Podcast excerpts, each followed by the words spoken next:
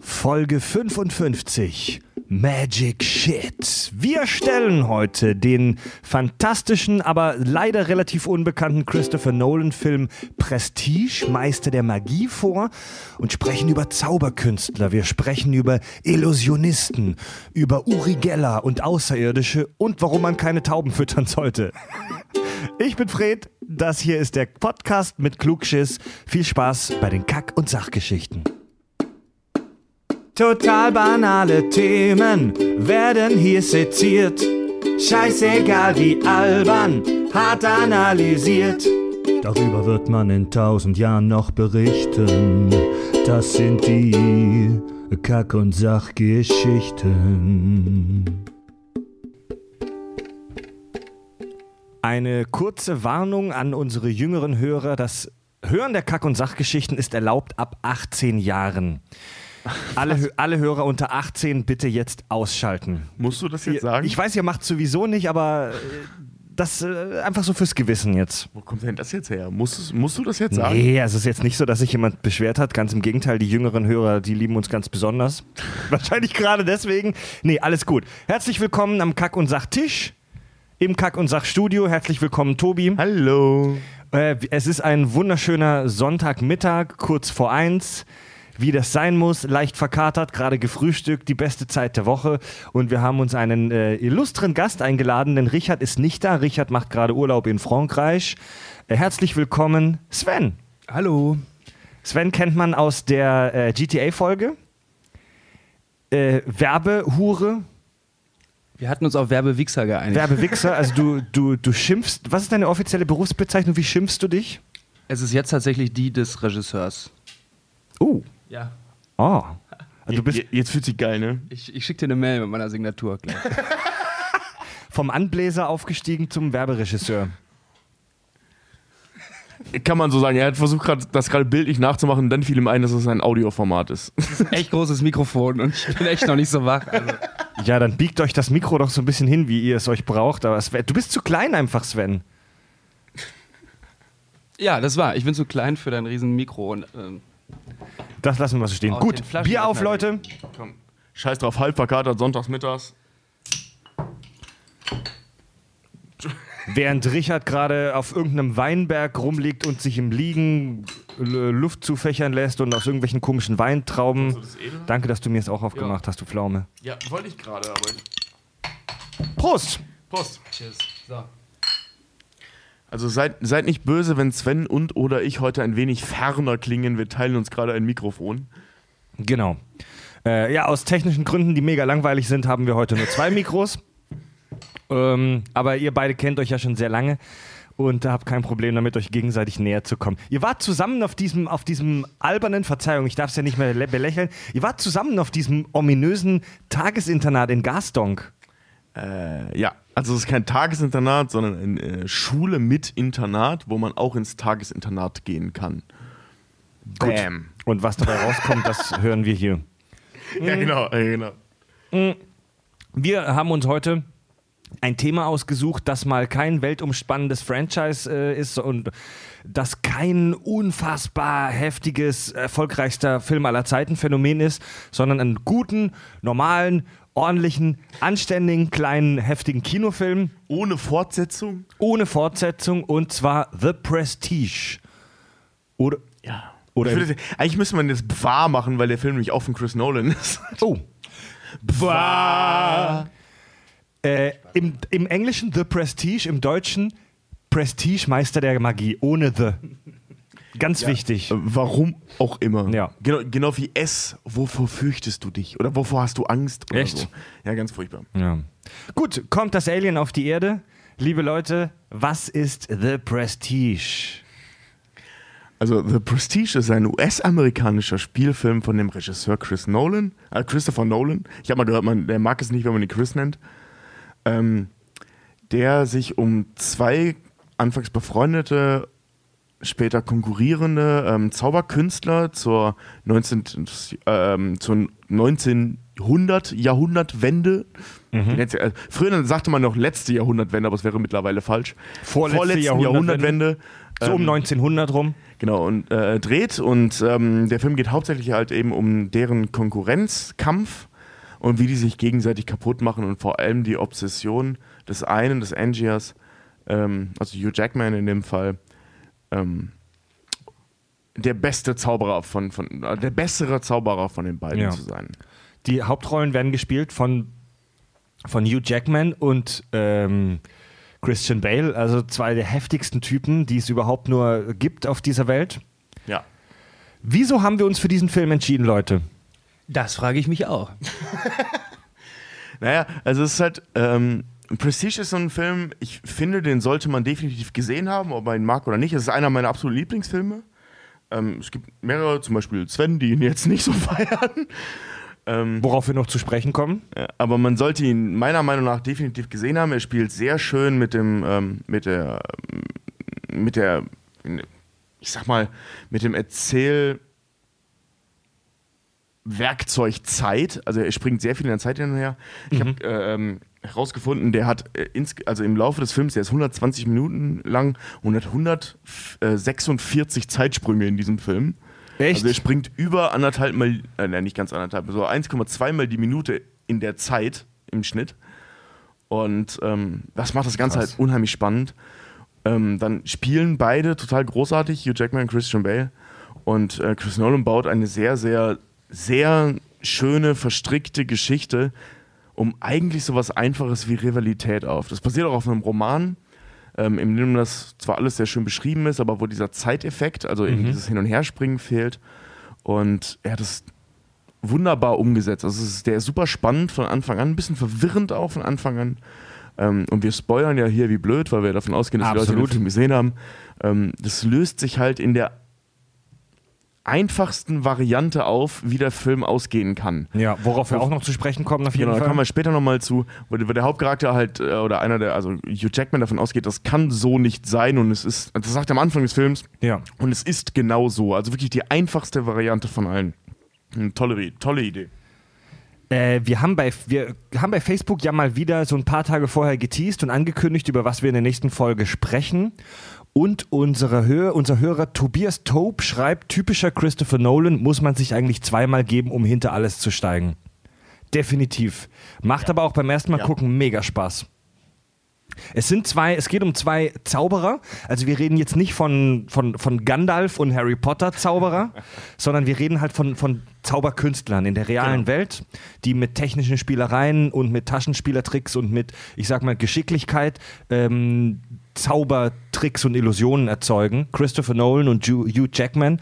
Und die, die, die bekriegen sich wirklich auf gut Deutsch bis aufs Blut. Es ist die Rivalität dieser beiden besessenen Menschen, die beide von Grund auf verschieden sind. Hugh Jackman ist der, der, der, Ja, der, der, der Schauspieler. Genau, der- also der David Copperfield unter den Ganz genau, äh, er versteht es zu Zauberern, präsentieren, er hat eine geile Bühnenpräsenz, er ist charismatisch. Ähm, Christian Bale ist ein begn super begnadeter Magier, er hat unglaubliche Skills. Also es Ja. gibt am Ende des Films eine Szene, wo er im Knast ist und gefesselt ist und es trotzdem noch schafft, dem, dem Wärter seine Handschellen anzulegen in einer Sekunde, wo man das nicht erwartet. Vor allem im Gefängnis, wo er keine Spielereien, also keine, Ja. keine, keine Werkzeuge dabei hat. Also es irgendwie schafft, aus diesen echten Fesseln rauszukommen. Also vermutlich ist Christian Bale der, der talentiertere äh, Trickkünstler. das wird im Film auch gesagt. Ja. Er ist der bessere Magier. Der bessere Aber Zauberer. es, es mangelt ihn an der, äh, sag mal, Präsentationsfähigkeit. Er ist nicht so charismatisch, er ist oft, er kommt ein bisschen schlecht gelaunt rüber auf der Bühne, er ist ein bisschen kratzbürstiger, er hat einfach nicht die Ausstrahlung von Hugh Jackman. Genau, ja. Ja. Also im Prinzip wären die beiden zusammen ein großartiges Zaubererduo. Aber leider hat zu Beginn des Films oder zu Beginn der Geschichte ähm, Chris, äh, Christian Bale, also äh, ach, wie heißt er nochmal? Alfred, Alfred Bolden, ähm, aus Versehen, also wirklich aus Versehen, das war ein Unfall, die Frau von, von äh, ähm, Hugh Jackman, also ähm, äh, äh, An- Angia, An- Angia. ja, lass uns bei den Schauspielernamen bleiben. Ich glaube, das verwirrt Ja, sonst. genau. Also Hugh Jackman, der hat aus Versehen die Frau von Hugh Jackman getötet bei einem Wassertank-Trick. Also sie ähm, ist in einen Wassertank gefall, äh, fallen gelassen worden, gefesselt und sollte sich in diesem Wassertank befreien. Und äh, Bolden hat, also ähm, Christian Bale, hat einen Knoten gemacht, den er eigentlich nicht machen sollte, weil sie meinte, sie schafft das, den zu lösen. Ähm, Hugh Jackman sagte, die, du schaffst das nicht, Schatz, den zu lösen. Sie ist in den Tank gefallen, er hat den Knoten gemacht, sie hat es nicht geschafft und ist ertrunken. Und da beginnt das Spiel eben, dass das logischerweise Hugh Jackman Christian Bale mega hasst, weil er ihm Seine die Frau Schuld getötet hat, ja. für den Tod der Frau gibt. Und ja, oder seine Frau getötet hat, kann man im Prinzip so sagen, wenn auch Ja. una, äh, unabsichtlich. Genau. Daraus ergibt sich dann wirklich ein, eine, eine heftige Rivalität, ein Duell der, der Zauberer. Sie betteln sich hin und her. Ähm, es, dann kommt auch natürlich noch Scarlett Johansson mit ins Spiel, ähm, die zuerst für, für, jetzt muss ich selbst nachdenken, für Hugh Jackman arbeitet, die er dann aber, um zu spionieren, zu Christian Bale schickt, woraufhin sie sich dann tatsächlich in Christian Bale verliebt und so weiter. Also ihr merkt schon komplizierter Shit, aber mega unterhaltsam. Und am Ende des Films, oder ich sag mal so in der zweiten Hälfte, ist es so, also wir können echt nicht die ganze Handlung hier erklären, weil es ist echt kompliziert. Ja, es ist super komplex. Auf jeden Fall kommt es dazu, dass Hugh Jackman in die USA, also das spielt in London, glaube ich, der Film, und Hugh Jackman reist in die USA, um dort Tesla zu besuchen, den großen Wissenschaftler, Meister der Blitze. David Bowie spielt den. Genau. Und Tesla baut für Hugh Jackman eine Maschine, ähm, einen Transporter. Also um, äh, um das kurz zu erklären, es geht in der Handlung irgendwann so, dass der bessere Magier, eben ähm, Christian Bale, einen Trick vorführt, der sich der transportierte Mann nennt. Und ähm, er schafft, also er hat zwei Türen auf der Bühne, er geht in die eine Tür rein und kommt einen Bruchteil einer Sekunde später aus der anderen Tür wieder raus. Also er scheint sich zu teleportieren. Und ähm, Hugh Jackman macht das wahnsinnig, also wirklich im wahrsten Sinne des Wortes wahnsinnig, dass er nicht dahinter kommt, wie dieser Trick funktioniert. Ja. Er versucht alles ihn nachzumachen. Er äh, beschafft sich ein Double, was eine mega schöne Szene ist, weil das Double derjenige ist, der den Applaus bekommt. Da gibt es ein wunderbares Bild, wie Hugh Jackman unter der Bühne steht, aber also so mit Blick Richtung Publikum, die Arme ausbreitet im Applaus, aber niemand ihn sieht, weil dieses scheiß Double auf der Bühne steht. Also wirklich richtig cool. Und ähm, er ist fest davon überzeugt, dass es auf der anderen Seite tatsächlich Christian Bale ist, der da auftaucht. Und er kann sich nicht erklären, wie das funktioniert. Und deswegen reist er zu Tesla, der ja als technischer Magier, wenn du so willst, zu der Zeit galt. Und zurück an Und, und also Tesla baut für Hugh Jackman einen echten Transporter. Also Transporter im Sinne von Star Trek, der kann beamen. Person A löst sich auf der einen Seite auf, taucht dann auf der anderen Seite wieder auf.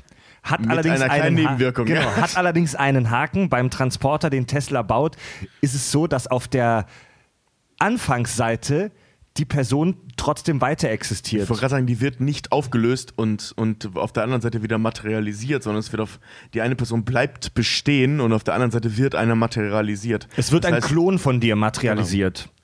Und äh, Hugh Jackman ist so besessen davon, diesen Trick besser fortzuführen, also diesen transportierten Mann besser fortzuführen als Christian Bale, dass er eben diese Maschine einsetzt und sich jeden Abend, der macht 100 Vorstellungen damit, also auch vorher abgezählt, und der erschießt sich 100 Mal selbst. Ja. Also der Trick funktioniert so: Hugh Jackman A steht auf der Bühne, Tötet. Wird, wird, wird, äh, wird durch eine Falltür nach unten gelassen, wo er in einen Wassertank fällt und dort verreckt. Genau wie seine Frau vorher. Ja. Chris, äh, Christian Bale, äh, Hugh Jackman B taucht auf der anderen Seite des Saals auf, also der Klon, und dieser Klon lebt dann das Leben weiter, Genau. bis er sich selbst im, die, bei diesem Trick wieder tötet. Ja, und zwar immer und immer wieder. Ziemlich, also genau 100 Mal. Ja, das macht den Film übrigens zu einem Science-Fiction-Film, denn wir haben hier ein technisches Novum. Und ja, das war jetzt auch schon der Major Spoiler. Wenn ihr ihn nicht gesehen habt, braucht ihr ihn jetzt gar nicht mehr angucken. Nein, das ist Nein, trotzdem der Major. Spoiler ist, wie macht Christian Bale diesen Trick mit dem transportierten Mann? Ja, das, das erklären wir jetzt auch, wie Ja. gesagt, weil fuck off. Äh, eben, äh, ähm, Hugh Jackman denkt am, nee, Quatsch, sprich, äh, äh, Michael Caine, der, ähm, Der der, Bastler von, von, Ja. von, von äh, Hugh Jackman. Der das ist, Bastler und Mentor Hugh Jackmans. Genau, das ist so ein alter, ich baue Zaubertrick äh, Maschinentyp, so, so der, der weise alte Mann. Ähm, der sagt von Anfang an zu Hugh Jackman, der hat einen Doppelgänger. Und ähm, Hugh Jackman glaubt das nicht, weil er, wie gesagt, die ganze Zeit davon ausgeht, auf der anderen Seite kommt wirklich Bolden, also sprich Christian Bale, kommt wirklich auf der anderen Seite an. Und ähm, er versucht die ganze Zeit davon zu überzeugen, dass das ein Doppelgänger ist. So ein Doppelgänger, nee, das ist kein Doppelgänger. Und ganz am Ende, wo er ähm, Christian Bale herausfindet, ähm, wer Hugh Jackman ist, dass er seine Tochter adoptiert hat, den ähm, Hugh Jackman hat hängen lassen und so weiter, äh, Christian Bale hat hängen lassen und so weiter, traut trotzdem Christian Bale auf, obwohl er gerade gehangen hat. Und in dem Moment begreift Hugh Jackman, es war kein Doppelgänger, es war ein Zwilling. Also die, Ja. die, die einfachste, wenn du so willst, Variante von allen. Die plumpeste von allen Varianten. Genau. Und äh, da sagt er noch so, ein Zwilling? Ist es so leicht? Und Hugh Jackman sagte, naja, wenn zwei Männer sich ein Leben teilen, ist es nicht leicht. Es ist einfach, aber nicht leicht. Und äh, Christian Bale zieht das halt praktisch seit er existiert durch, also dass, dass diese beiden Zwillinge ein Leben haben. Die sind Ja. beide mit einer Frau verheiratet. Der eine verliebt sich in Scarlett Johansson, der andere ist verheiratet und so weiter, aber die teilen sich ein Leben, was auch zum Beispiel seine Frau in den Selbstmord führt. Äh, einer von den beiden Brüdern verkleidet sich immer als der etwas dickliche und stark bebärtete äh, Bastler, als der Erfinder. Also, äh, Fallon oder so heißt er. Fallon, genau. Es gibt Christian Bale und seinen Erfinder Fallon. Und wie man dann am Ende des Films erfährt, war die, waren beide die ganze Zeit Brüder und einer hat sich immer als Fallon verkleidet. Also beide haben, jeder von denen hat, das es wird auch so gesagt am Ende, nur ein halbes Leben gelebt. Was echt heftig war, weil innerhalb dieses Konkurrenzkampfes Hugh Jackman irgendwann Christian Bale zwei Finger wegschießt und der Bruder sich dann halt eben mit Hammer und Meißel zwei Finger abschlägt. Damit die Illusion perfekt ist. Also er hat seinen Trick gelebt. Ja. Äh, au- auch wenn wir jetzt alles weggespoilert haben, lohnt es sich trotzdem noch den Film anzugucken, denn es ist, nee, wirklich ohne ja, Scheiß. wirklich. Er ist großartig erzählt. Es sind super viele Zeitsprünge drin. Ähm, es wirkt, es wirkt, man versteht es aber trotzdem einigermaßen und an den Stellen, wo man es nicht versteht, ist es auch nicht so schlimm, weil man es dann hinterher versteht. Es wird sehr geschickt mit diesen verschiedenen Zeitebenen gespielt. So, und jetzt, lieber Sven, du, jetzt, jetzt hast du dich die ganze Zeit so ein bisschen entspannt zurückgelehnt. Du, hast, du bist hier so als der Stachel, als die kleine fiese Zecke, haben wir dich eingeladen in diese Folge. Du sagst, du magst den Film gar nicht so sehr. Ja, ähm, nee. Nee, also äh, ich weiß noch, also ich kenne ja den Tobi schon was länger und ich weiß, dass das wirklich Tobis, äh, einer von Tobis Lieblingsfilmen ist und er erzählt sehr gerne davon und er sieht ihn sehr häufig. Wenn man Tobi kennt, weiß man, dass es dann wirklich extrem häufig ist, dass er darüber erzählt und auch extrem häufig, dass er ihn sieht.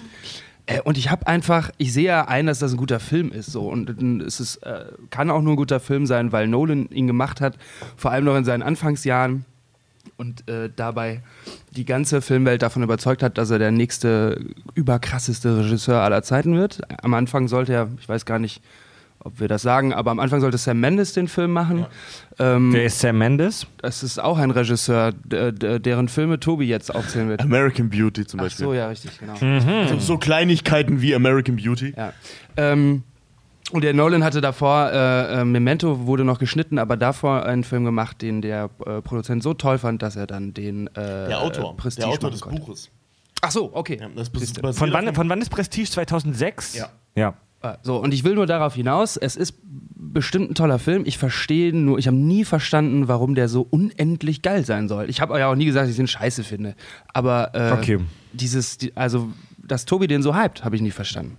Aber vielleicht ist das das Problem, dass man nicht mehr so gewöhnt ist an alleinstehende Filme, die in Welten spielen, die man nicht so äh, häufig in Filmen sieht. Vielleicht bin ich jetzt Vielleicht ist es der wirklich das, miese ne? kleine äh, Konsument, der irgendwie denkt, ja, cooler Film. Der ist scheiße, der hat keine Fortsetzung. Ja, das nee, Studio glaubt ich nicht an nicht in ihn. New York. Das, ist kein, das kann kein geiler Film sein. Ja, also das der, der reiht sich so ein bisschen in so Filme ein wie im Lucky Number 11, Brücke sehen und sterben, Prestige. So, so alleinstehende Filme, die einfach für sich eine geschlossene Welt erzählen und die Ja. Ja, aber der, alleine stehend perfekt sind. der große Unterschied ist, aber ich, das ist jetzt auch, äh, äh, du zählst da ja meine Lieblingsfilme auf, weißt du? Aber Stimmt, ja. Das ist vielleicht auch, weil das in einer Welt spielt, die ich natürlich überhaupt nicht mehr nachvollziehen kann, die für mich aber auch nicht so interessant ist wie äh, das Mittelalter im Film oder der Western im Film, sondern diese seltsame Zeit der, okay, wir können jetzt technisch eine Menge, wir haben schon Hotels mit Fahrstühlen und, und äh, elektrischen Lampen, äh, während die anderen noch mit Pferden durch die Gegend fahren. Witzigerweise gleiche Zeit, wie wir in der letzten Folge bei Ti- Ti- Titanic besprochen haben. Ja, ein bisschen früher. Zwölf ist es, Jahre ich, vorher, ne? ja. Ja. Spielt um 1900. Ja. Ähm, vielleicht finde ich das irgendwie, ach, keine Ahnung, rückblickend irgendwie unromantisch. Entweder eine Gesellschaft ist schon total elektronisch und elektrisch angekommen. Aber die haben geile Klamotten in Oder, der Zeit gehabt. ja, okay, ja. Oder sie sind halt auf Pferden und machen coole Western-Sachen, aber irgendwie ähm, Zaubertricks, die mit viel Elektrik auf der Bühne stattfinden. Habe ich, mein Gott, klar ist das geil, verstehe ich, aber irgendwie für mich nicht. Also du, ja, aber, aber weißt du, weißt, weißt du, diese, diese, diese ganze Zaubernummer, das ist ja nicht das, was den Film ausmacht. Also diese Taschenspielertricks von Christian, äh, von, von, von Hugh Jackman und, und Michael Caine, die sind mir eigentlich ziemlich egal. Zumal die nicht mal echt sind. Ne? Also das heißt, diese, diesen tote Vogelnummer, die hat es nie gegeben. Ähm, also das macht man so nicht, einfach den, den einen Vogel töten und dann einen anderen zeigen. Das funktioniert irgendwie die anders. zeigen da so einen Trick, wo man, wo die einen Vogel verschwinden lassen und die hauen einfach nur ganz plump von oben auf den Käfig drauf. Der Käfig faltet sich zusammen und der Tobel, der Tobel wird, der Vogel wird gekillt. Genau, und holen dann einen anderen Vogel vor. Das funktioniert so nicht. Da, da gibt es irgendwelche anderen Mechaniken. Ähm, für gewöhnlich wird kein Vogel getötet. Ähm, Michael Caine sagt ja auch noch, ja, weil du Angst hast, dir die Finger schmutzig zu machen, weil Hugh Jackman keine Vogel töten will. Ähm, das ist, wie gesagt, das ist so nie passiert. Das ist so ein bisschen innerhalb des Films symbolisch für das, was in der eigentlichen Handlung passiert. Das ist halt Ja. äh, der, der, ähm, als Christian Bale seine zukünftige Frau kennenlernt, ist sie mit ihrem Neffen da und der Neffe fängt an zu weinen bei diesem Trick mit dem Vogel und sagt, wo ist sein Bruder, wo ist sein Bruder? Und das ist halt echt so ein Hint auf das Ende der Geschichte. Ah, Ne, ja, also ja, ja, der Vogel hat einen Bruder, der getötet wird, damit der andere im Prestigio, wie sich das dann in der, in der, ähm, in dieser Magie-Nummer äh, Ja. nennt. Also es wird am Anfang des Films gesagt, ein Zaubertrick besteht aus drei Akten. Die Vorstellung, da wo der Trick äh, ähm, vorgestellt wird, Vorstellung halt, dann die Illusion, da wo der Trick passiert und das Prestigio, ähm, wo das aufgelöst wird. Also sprich, eine Frau in zwei Hälften zu sägen ist nicht das Spannende, das ist der Effekt, das ist die Illusion und die Frau nachher wieder zusammenzusetzen, das ist das Prestigio. So nennt sich der, deswegen nennt sich der Film so. Also zusammenfassend, Sven mag den Film nicht so gerne, weil die Gesellschaft nur halb elektrilis elektrisiert ist. Ja, ja die genau hatten- so sollten wir Die das hatten sagen. zu wenig Pferde, nee, die hatten sowohl zu wenig Pferde als auch zu wenig Der Smartphones. Film ist scheiße! Der, der Film ist von einem heftigen Regisseur Christopher Nolan. Da spielen drei der bekanntesten, vier der bekanntesten Schauspieler Hollywoods mit: Michael Caine, Scarlett Johansson, äh, Christian Bale, ähm, Hugh Jackman. Das sind fünf. Oder nicht? Hast du nicht gerade fünf aufgezählt? Nein. Hugh Jackman, die zwei, Mag Christian die zwei Magier, äh, äh, Michael äh, Caine Michael und Scarlett Caine, Johansson. Scarlett. Johansson. Ja, und, und David Bowie. David Alter, Bowie. fuck man, David Ja. Bowie. Also absoluter A-Cast. Ähm, Christopher Nolan, heftige Hollywood-Produktion. Irgendwie kennen den Film aber viele nicht. Der ist zehn Jahre alt mittlerweile, 2006. Das ist so die Zeit, wo wir Abi gemacht haben. Äh, aber irgendwie. 2009 Abi gemacht, ne? Mhm, Ja, ein Oh. Jahr später, als wir hergekommen ah, hätten. Fred ist, Fred ist halt sehr alt. Ja, ich bin halt hier der Alte, ich 2006. Irgendwie kennen den viele nicht. Ja, aber das ist genau das, was ich gerade angesprochen habe, weil ich mich da als dummer Konsument jetzt wirklich fühle bei dem Film. Vielleicht gucke ich den auch gleich nochmal und finde den dann genauso gut wie Tobi. Wo er so gut kann man den nicht finden, aber äh, am zweit, am Doch, zweiten- kann man. Okay. ähm, es ist halt, ich glaube, es ist wirklich sehr schwierig. Deswegen auch äh, Brügge sehen und sterben und so finden viele Leute cooler, wenn sie ihn denn kennen, äh, weil man halt, weil es super logisch ist, sich da irgendwie reinzudenken. Ich war auch in Brügge ge- fünf Jahre später, nachdem die, die da waren und äh, spannend. So, aber äh, eine Welt, von der ich nichts verstehe, weil sie ja auch ähm, eben anders als Western, Mittelalter oder die 50er Jahre fast, also gar nicht so häufig gezeigt, bespielt, beschrieben, äh, besungen wird, ähm, habe ich, hab ich keinen richtigen Bezug dazu. Das heißt, ich muss entweder den Film selber für seine, für seine äh, handwerkliche ähm, Machart geil finden. Das ist bei Nolan natürlich nie ein Problem. Ähm, ich, das Schauspiel kann ich natürlich easy interessant finden. Die ganze, das ganze Szenenbild von dem Film ist super. Aber äh, es fällt mir, also es ist schwerer als bei anderen Filmen, mich da reinzudenken in die Zeit. Ähm, und ich würde behaupten, dass das dem Mainstream-Publikum ganz genauso geht. Und wenn du jetzt diese, äh, diesen Konkurrenzkampf zwischen zwei Zauberern ähm, und alle anderen äh, emotionalen und, und was weiß ich, äh, menschlichen Ebenen, die da beschrieben werden äh, oder ausgearbeitet werden in dem Film, in ein anderes Setting gepackt hättest, dann hättest du vielleicht auch mehr Zuschauer dafür. Du glaubst, es liegt echt hauptsächlich an der Zeit, an dem Setting? Dieses, diese Jahrhundertwende damals, ich glaube, man sagt übrigens Jahrhundertwende und dann weiß jeder Bescheid. Man sagt gar nicht die letzte oder Weil die, vorletzte. weil die letzte war auch eine Jahrtausendwende, ne? das wäre das so, das kommt auch noch dazu, ja, aber ich, irgendwie, äh, so, egal. Ähm, ich denke, ja, genau, das interessiert relativ wenig Leute, würde ich einfach mal behaupten. Weil zur selben Zeit aber auch richtig cooler Scheiß abgegangen ist im Wilden Westen und, und äh, weiß ich nicht, später Ja, dann. ja, aber das stimmt, ja stimmt. In, in Amerika ist halt dieser ganze verfilmbare Scheiß passiert. Wi- Und in Wi- Europa- Wild West, also Wild das West, ist ja genau. die Zeit des Wilden Westens. Genau, und in Europa sind halt so Dinge passiert, da wurden die ersten richtig großen Krankenhäuser gebaut. Da ist die Psychologie äh, langsam erfunden worden, wo man noch Zähne gezogen hat, wenn jemand äh, Kopfschmerzen hatte und so. Die haben nicht nachgedacht. Ähm, Du, es war halt äh, eine Zeit der technischen äh, Revolution, England in der in äh, die Hochphase der Industrialisierung, schon fast das Ende des, der Industrialisierung. Ähm, Telefone, Telegraphen, diese ganze Scheiße wurde alles so in der Zeit erfunden. Das heißt technisch eine sagenhaft interessante Zeit.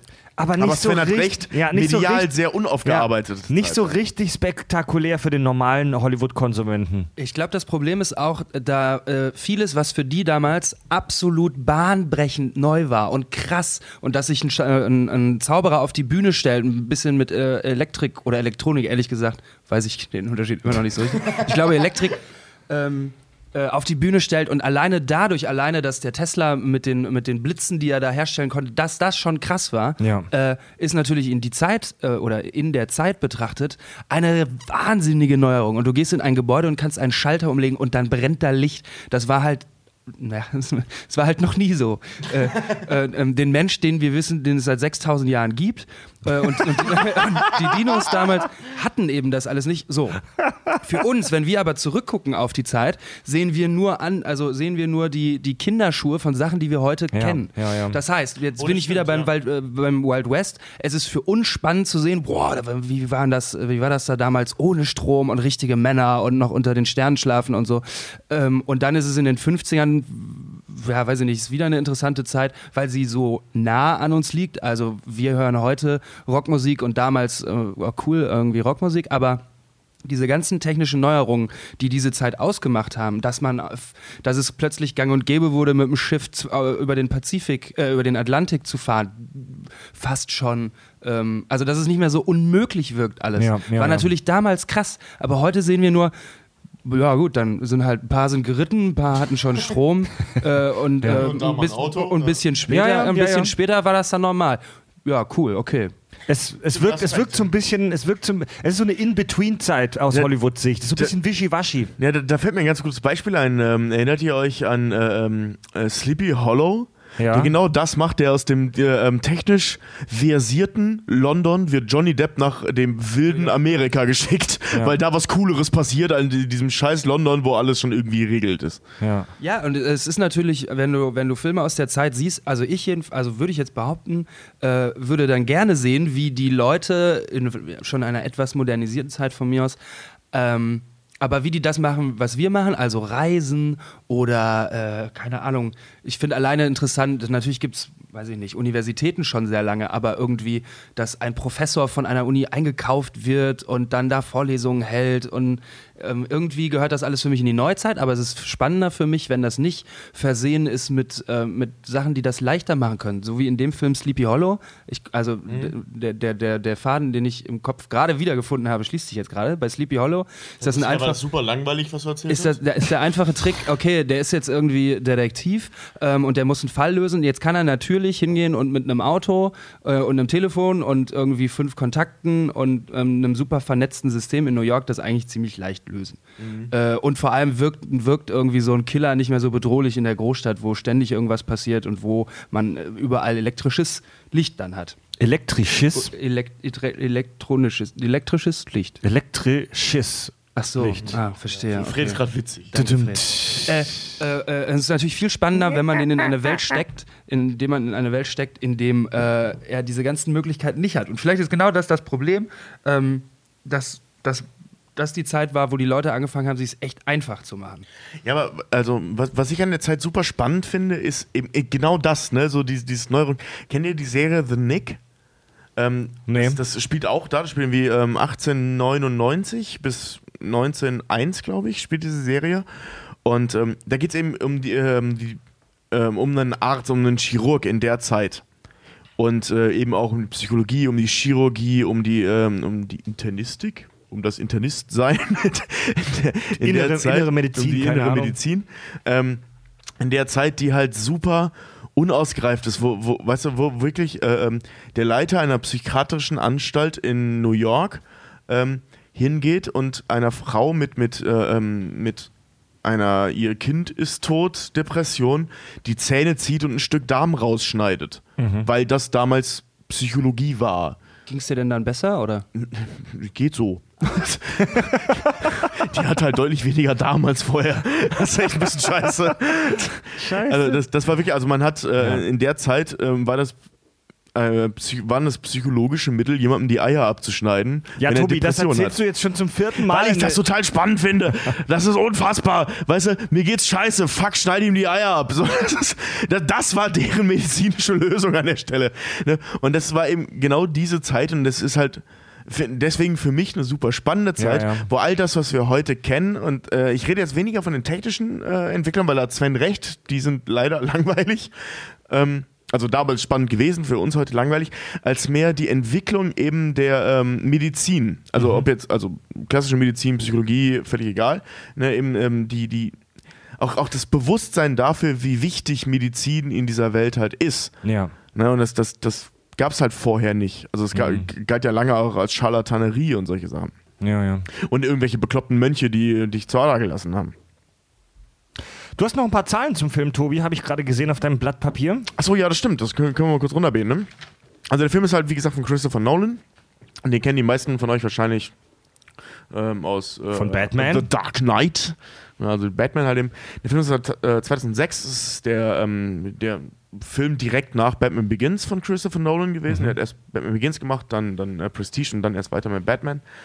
Ähm, basiert eben auf dem Roman Das Kabinett des Magiers von Christopher Priest. Und dieser Christopher Priest, ähm, der hat die Rechte an dem Film ähm, vergeben mit, äh, mit der Einschränkung, dass er den Regisseur aussuchen darf. Und er wollte unbedingt, dass Sam Mendes, das hat Sven gerade schon gesagt, diesen Film macht. Ja. Ähm, ja, zu Recht auch, weil Sam Mendes ein geiler Typ ist. Und äh, Chris, äh, der hat dann halt eine Kopie von, von äh, wie hieß er, The Following, glaube ich, ne? Dieser, dieser, ähm, ja genau, The Following von, von, von Chris Nolan ähm, eben bekommen und hat dann gesagt, ey komm, fuck it, der Typ ist voll geil. Ähm, weil Memento, das eigentliche Meisterwerk, durch das man Chris Nolan kennt, ähm, also vor allem in seinen Anfangsjahren kennt, noch nicht fertig war, hat gesagt, komm, der Typ ist voll geil, ich unterstütze jetzt mal ein bisschen die Jugend und äh, lass ihn diesen Film machen. Sam Mendes hat übrigens auch die letzten beiden James Bond-Filme gemacht: Sky, Stimmt, ja. Skyfall und Spectre. Ähm, genau, komm, wir lassen den Typen, dessen äh, spektakulärste Action-Szene bisher eine fliegende Tüte war, einen James Bond-Film machen. Auch eine gute Idee. Aus American Beauty, ja.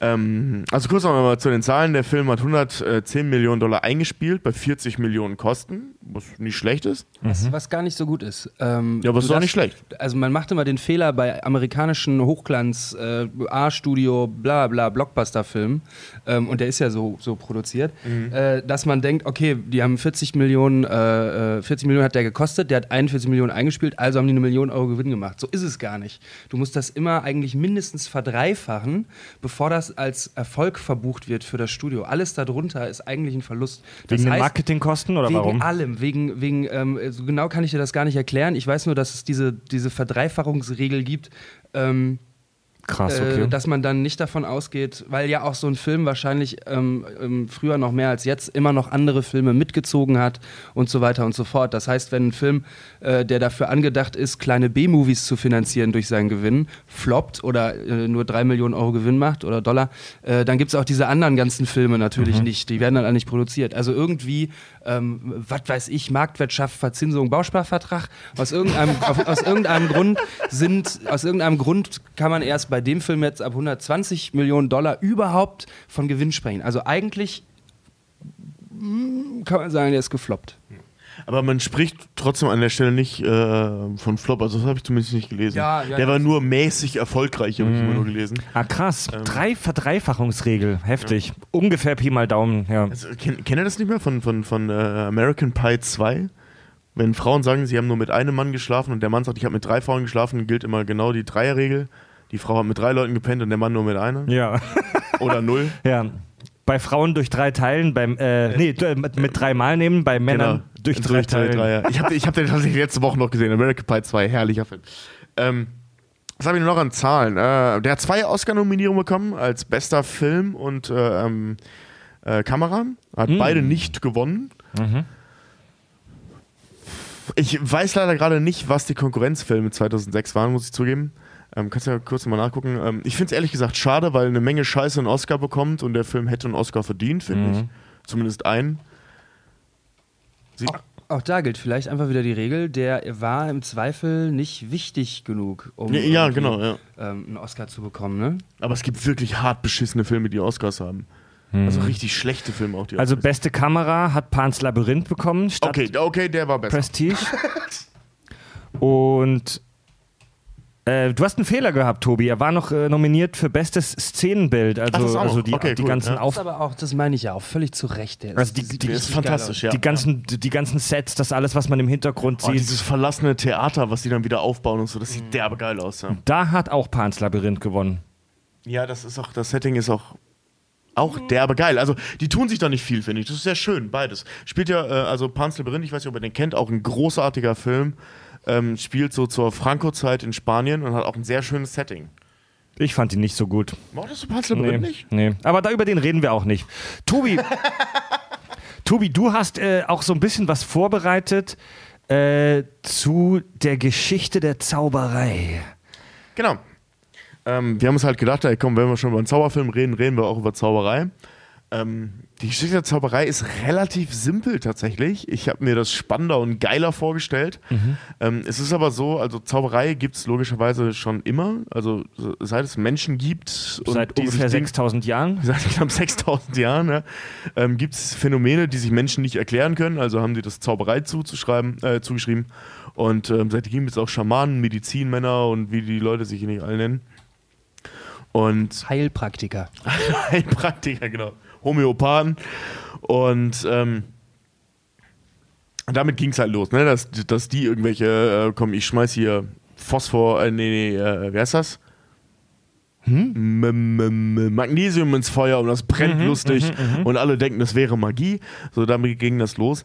Und so Taschenspielertricks, wie man sie halt heute kennt, also wo diese klassische ähm, äh, Zauberkunst halt herkommt, Taschenspielertricks, Kartentricks und so weiter.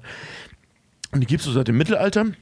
Das sind früher so die, diese, diese Vagabunden, wie man sie nannte, oder ähm, so Hausführer, Nomaden halt. Nomaden, Schausteller. Schausteller, Barden und so weiter. Also wirklich jeder Arsch, der kein Zuhause hatte, ist mit solchen Tricks durch die Gegend gezogen. So einer der ältesten Tricks, die man kennt, ist dieses Hütchenspiel.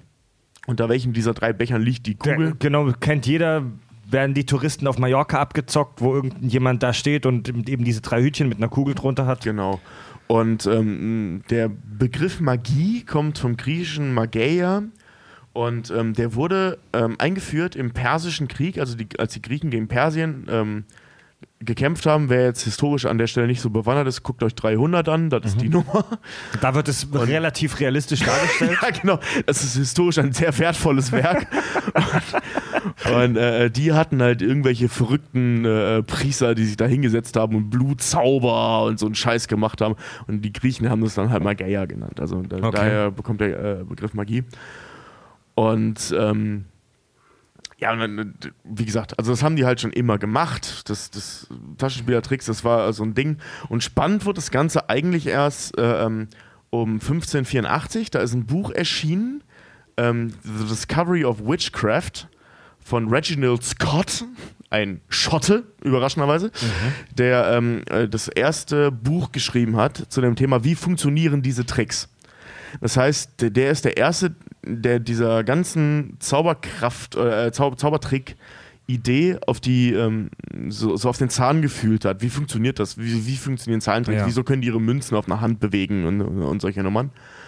Ähm, war trotzdem scheißegal, niemand hat sich für dieses Buch interessiert. Unter anderem, weil damals niemand lesen konnte. genau. Und weil es auch keinen Buchdruck gab und so ein Ja. Scheiß. Also es war so ein handgeschriebenes Ding. Und ähm, ja, und so, so, so im 17. Jahrhundert, Anfang 20. Jahrhundert war das halt, äh, da hatte das so die Hochphase. Ne? Also so von, von 17, äh, von 1650 bis, sag ich mal, 1960, 70, 80 so. Ähm, das war so die Hochphase der Magie, gerade Anfang des zwei, äh, 20. Jahrhunderts, ähm, als dann eben auch äh, weitere Medien wie ähm, Television und so dazu kamen, wurde das Ganze halt eben spannend, dass man da viel mehr machen konnte, dass die technische Entwicklung weiter war. Und eben auch im äh, Ende des 19. Jahrhunderts, ne, dass also die, ähm, was wir eben auch im Prestige sehen, dass die Elektrizität dazu kam. Und ähm, das hat sich bis heute auch nicht geändert. Das war früher schon so, also es ist eigentlich seit Beginn der, der Taschenspielereien ist es so, dass die halt viele ähm, technische Innovationen dazu genutzt haben, die Leuten Leute zu verarschen. Halt eben, ne? Das ist ja heute auch noch so, dass man irgendwelche Spiegeltricks benutzt, dass man Gott weiß was für, für, für, für, für Laser, Hallo, Hologramm-Sachen benutzt mittlerweile, um den, die Leute halt zu verarschen. Und ähm, die, die Magie, die wir, oder die, die Zauberkünstler, die wir heute so kennen, das geht so ein bisschen ähm, auf, auf, also auf zwei Leute zurück. Das ist einmal John Henry Anderson aus, aus ähm, England, so, so um 1860, 70 rum hat er gewirkt. Das war der erste, der in einem Theater aufgetreten ist als Zauberkünstler. Also da war das auf einmal nicht mehr irgendwelche verschmierten Vagabunden, sondern der tritt tatsächlich in einem Theater auf. Der ist Schauspieler, der, der, der macht eine Show. Und auf den Franzosen Jean Eugene, Eugene, ich weiß nicht, wie, wie man Eugene auf Französisch ausspricht, keine Ahnung. Sagt man Eugene? Eugene? Ich glaube, auf Französisch kann man immer Jacques sagen. Warte mal, Jean-Jacques Robert Jagran heißt der, glaube ich. Ja, genau, genau.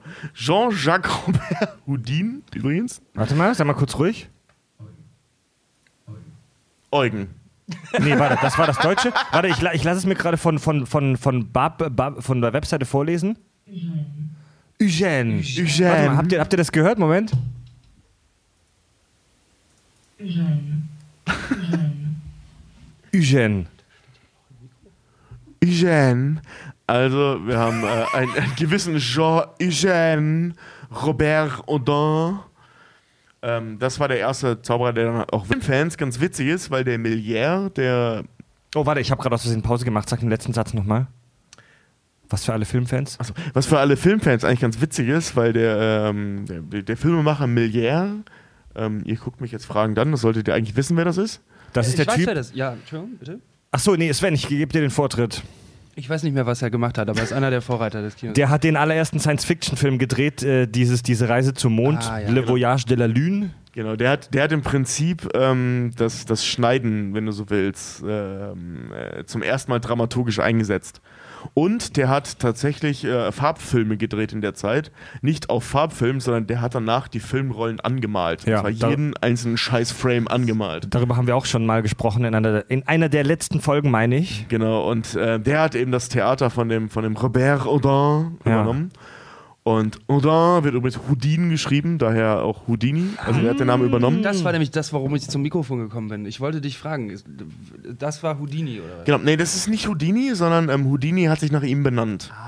Houdini, Okay. war, Houdini war deutlich später, das war, äh, deutlich später ist Quatsch. Der war so, ähm, der ist, glaube ich, 1914 oder sowas, 15, irgendwie sowas um den Dreh fing der halt an mit seinen komischen äh, Entfesselungskünsten. Ja. Ähm, Das ist ja. ganz interessant, wenn man sich so wichtige Zauberer ähm, der Geschichte anschaut, spielt Houdini echt eine kleine Rolle. Witzigerweise. Der hat nichts erfunden. Ist das so? Ja. Also der war ja ein großer Entfesselungskünstler, einer der ähm, ersten wirklich dick prominenten Zauberkünstler, die es so gab. Der hatte, ähm, der hat auch Zaubershows auf die Beine gestellt, die alle wohl sagenhaft schlecht gewesen sein müssen. Der hatte das echt nicht drauf. Das Einzige, was er konnte, war halt eben diese Entfesselungstricks. Ja, we- wenn man Udini googelt und dann auch Google Bildersuche, sieht man viele so Bilder, wie er irgendwie angekettet ist oder irgendwo in einem, in einem Wassertank äh, oder Genau. irgendwie sowas steckt. Und das, das ist halt schon recht äh, ähm, schon beeindruckend, was er gemacht hat. Wieso, wieso, äh, wieso kennt man dann den heute noch? Houdini ist ja wirklich so ein, so ein, so ein sag mal, so ein Synonym für einen Ja. fähigen Zauberer. Genau, ähm, den kennt man vor allem, weil er einer der ersten war, die das so richtig massentauglich gemacht haben. Der es immer äh, auch im Fernsehen gemacht hat. Mit, seinen, mit seinen merkwürdigen äh, Entfesselungstricks. Der hat ja auch wirklich spektakuläre Sachen gemacht. Der, der war der Erste, der sich äh, vor Publikum halt eben auch in Lebensgefahr gebracht hat und solche Nummern. Ähm, also er ist mehr bekannt durch seine Spektualität. Spektualität? Was ist Spektualität? Spektakulär, sein- spektakulär, Spektukalismus. Spektukalismus, ja. für seinen Spektakularismus bekannt, ähm, als eben für seine geilen Tricks. Ne? Also es ist so. Es ist leider echt enttäuschend. Wenn man, wenn man sich das mal anguckt, was er so gemacht hat, ist es leider echt enttäuschend. Der hat nichts erfunden. Der Ja. hat sich eigentlich immer nur befreit. David Copperfield hat sich auch in Lebensgefahr gebracht. Er hat mit Pamela Anderson geschlafen. Und die hat, die hat vorher mit, mit Tommy Lee von Mötley Crüe geschlafen. Wenn das mal keine lebensgefährliche Aktion ist. Scheiße, Mann, der hat doch mit Kid Rock geschlafen. Der arme Mann. Wer? David Copperfield? David Copperfield, ja. Hat mit Kid Rock geschlafen? Pamela Anderson, Mann. ähm, was, aber, was aber noch ganz cool ist, ähm, bei Prestige gibt es diesen alten Asiaten, ne, der dieses, diesen, diesen Wasserfischtank-Trick macht.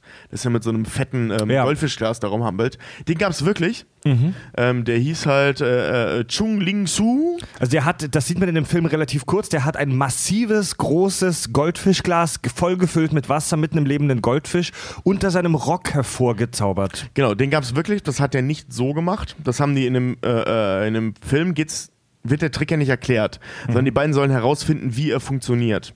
Und ähm, die interpretieren, äh, äh, man sieht nur, ähm, wie äh, Hugh Jackman glaubt, dass der Trick funktioniert. Und so funktioniert er nicht. Also wie gesagt, den gab es wirklich, den Trick gab es auch wirklich. Hugh Jackman glaubte, dass der, dass er unter seinem, dass er, also dieser Chinese, der läuft rum als alter gebrechlicher Mann.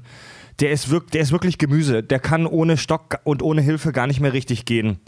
Und Hugh Jackman glaubt, dass der eigentlich ein junger sportlicher Typ ist, der aber sein Leben lang vorgibt, ein alter gebrechlicher Mann zu sein. Schon so ein Foreshadowing auf, den, auf die große Wendung. Also na, er opfert praktisch seinen ganzen Lebensstil für diesen Trick. Und Hugh Jackman probiert das bei sich im Keller dann auch aus mit diesem, mit diesem Goldfischglas unter dem Rock und er kriegt es nicht mal mit dem leeren Goldfischglas richtig hin. Geschweige denn mit einem vollen, das nochmal fünfmal schwerer ist. Einfach wegen dem Gewicht. Ja, genau. Und der, der Trick hat im Original mit Spiegeln funktioniert. Also das Goldfischgras stand vorher schon da. Das hat er äh, mit seinem Mantel gemacht. Aber noch viel Ach interessanter so. ist, in, äh, in Prestige spielte dieser Kugeltrick ja eine große Rolle. Ähm, der funktioniert so, äh, jemand schießt mit einer Pistole auf einem, vorher wird die Kugel beim Stopfen, als Pistolen noch scheiße waren, äh, ähm, rausgenommen mit einem Magneten. Und dann schießt man auf den Zauberer und der Zauberer tut so, als würde die Kugel fangen. Dieser Chung Ling Su ist bei diesem Trick gestorben. Der hat den erfunden und ist dabei gestorben. Nee, der hat den nicht, erfun äh, nicht erfunden, aber der ist dabei gestorben. Und es stellte sich heraus, der hieß eigentlich William Emsworth Robin, Robinson und war ein weißer Amerikaner. Echt? Ja, der war nicht mal Asiate. war ein relativ junger Typ und ein weißer Amerikaner, der getan hat, als wäre er Asiate, um diesen Trick zu machen. Und wie, wie ist er da gestorben? Der ist erschossen worden. Woher kenne ich das nochmal, äh, dass jemand, der eigentlich, wo keine Kugel hätte drin sein dürfen, war dann doch eine Kugel drin? Prestige. In dem Film, über den wir gerade reden. Also das, Moment, das wird in dem Steckt Film... Hugh Jackman äh, steckt eine Kugel rein und schießt ihm die zwei Finger weg, dem Christian Bale. Nee, nee, ich bin woanders. Also in dem Film wird das nämlich auch Der, so thematisiert. der Sohn von Bruce Lee ist so Ja, umgekommen. ja, daher kenne ich das. Dankeschön. Der, in dem Film wird das auch thematisiert, dass bei diesem Trick manchmal ein neunmal kluger Freiwilliger einen Knopf oder irgendein anderes kleines Metallstück in die Pistole reinsteckt und damit dann den Zauberer erschießt. Übrigens erfunden hat er dieser, äh, hat äh, diesen Trick, dieser Engländer, den ich vorhin meinte, der, der erste Zauberer, weil der auf einer Bühne stand, der hat diesen Trick erfunden. Also es ist echt, ähm, diese ganzen Ideen in diesem Film sind sehr nah eben an dem, was wirklich passiert ist, äh, was ich ganz witzig finde. Und ähm, die, diese ganze Geschichte der, der, der Zauberei, die echt nicht so umfangreich ist, witzigerweise, ähm, besteht halt sehr, sehr viel aus eben diesem Konkurrenzdenken. Ja. Und dann eben diese Idee, diesen Film in dieser Zeit, in dieser Idee spielen zu lassen, also der Zauberer, liegt sehr, sehr nah. Und der ähm, baut es eben auch so schön auf, dass er zum Beispiel eben auch Tesla und Edison einbaut, die ja so das Konkurrenzpaar schlechthin in der Wissenschaft waren. Ne, Mit Wechselstrom und Gleichstrom. Diese Nummer, da kommen wir gleich nochmal, denke ich mal, zu. Ähm, also dieser ganze Film hat thematisiert immer wieder dieses Thema des Konkurrenzkampfes. Äh, nicht nur in der Haupthandlung, sondern eben auch in seinen ganzen Nebenhandlungen. Zum Beispiel äh, mit den Frauen von, von, von Christian Bale, mit, von Hugh Jackman. Ähm, dann, wie gesagt, äh, Edison und Tesla. Das kommt immer wieder drin vor. Das ist Ja. so ein Motiv, das sich da so durchzieht. Das ist sehr interessant. Das war, so eine, das war so eine Zeit, wo, da haben wir schon kurz drüber gesprochen, wo der elektrische Strom der neue Shit war. Und es gibt das sogenannte dritte Clarksche Gesetz. Äh, Arthur C. Clarke, heftiger Physiker und Science-Fiction-Autor, und der hat drei Gesetze aufgestellt. Das dritte von ihm ist in der Science-Fiction-Welt mittlerweile schon zu so einer Art Sprichwort geworden. Äh, und das dritte Clarksche Gesetz lautet: Jede hinreichend fortschrittliche Technologie ist von Magie nicht zu unterscheiden. Genau, das haben die genutzt, ja. Der Höhlenmensch wird unser Smartphone, das wir heute benutzen, auf jeden Fall für etwas äh, Magisches äh, halten. Der wird schon das scheiß Licht in unserem Wohnzimmer für Zauberei halten. Und so war es damals halt auch, dass der elektrische Strom auf die Menschen wie etwas Übernatürliches gewirkt hat. Und der, einer der Gründe mit Sicherheit, warum Zauberer das damals gerne für ihre Shows benutzt haben. Einfach nur so eine, so eine, so eine Tesla-Spule, also nicht die aus Command and Conquer, sondern, sondern diese, diese, diese, diese Starkstrom, ach, wie nennt man das? Diese, diese, diese kleinen Türme mit so Bollen obendrauf, wo dann eben so Blitze so äh, äh, in die, in die Atmosphäre reinschlagen. Allein das hat damals schon gereicht, um, damit sich die Leute in die Hose scheißen.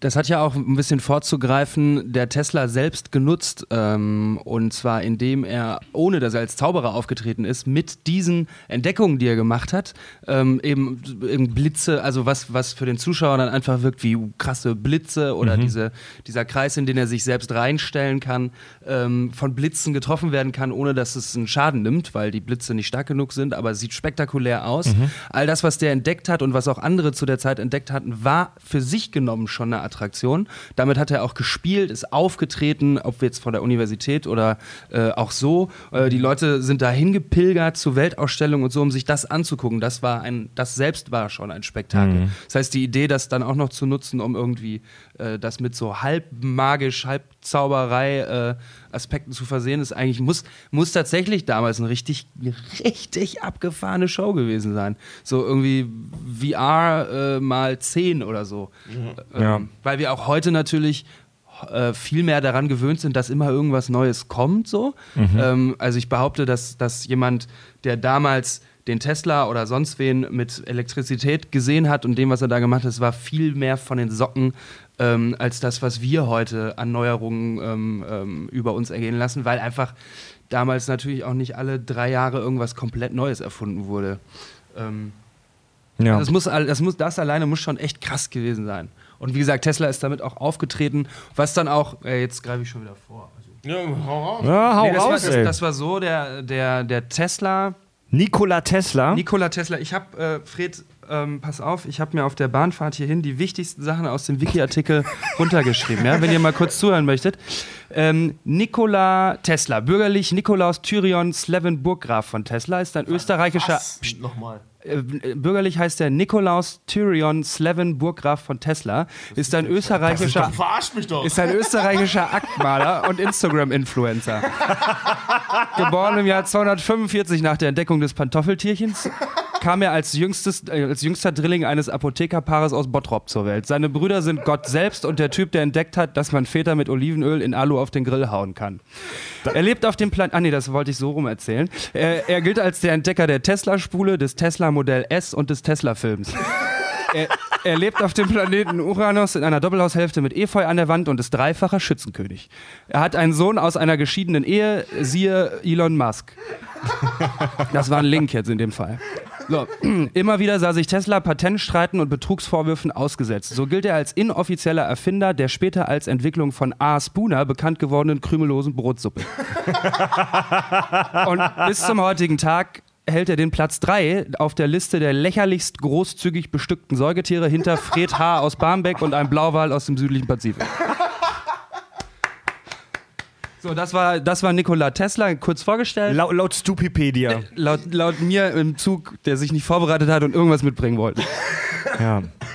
Ähm, zu Nikola Tesla tatsächlich, ähm, also die wahre Geschichte, der kam, äh, die Jahreszahl weiß ich jetzt nicht. Also 1856. Genau, du hast ihn auch offen. Ich gebe das mal kurz wieder, weil das tatsächlich, äh, natürlich äh, hat er einen gewissen äh, Kultstatus erreicht, weswegen ganz viele Leute diesen Artikel füttern. Ich nehme an, der englische ist achtmal so lang.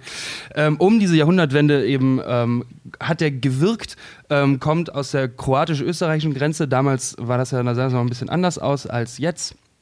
Ähm, und ist dann da natürlich als schlauer Junge aufgefallen, aber sie hat sich erstmal ähm, hat sich erstmal nicht so mit Ruhm bekleckert, vor allem was Fleiß und so anging. Ist dann irgendwie, ähm, damals brauchtest du ja so einen, der dich äh, protegiert, ähm, um auf Gymnasium und Universität zu kommen, ist dann in Graz angefangen zu studieren, meine ich mich zu erinnern, und ist da dann irgendwie nach drei Jahren exmatrikuliert worden, weil er im ersten Jahr fleißig, im zweiten Jahr faul und im dritten Jahr quasi gar nicht mehr da war.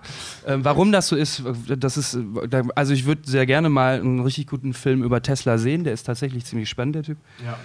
Ähm, und ist dann, wie alle guten Wissenschaftler zu dieser Zeit, also ich skippe jetzt quasi seine gesamte Jugend, bis er in Amerika war, weil da fing das erst wirklich an ähm, mit so ein paar Abstechern nach London und Paris, glaube ich, wo er auch äh, studiert oder gelehrt hat.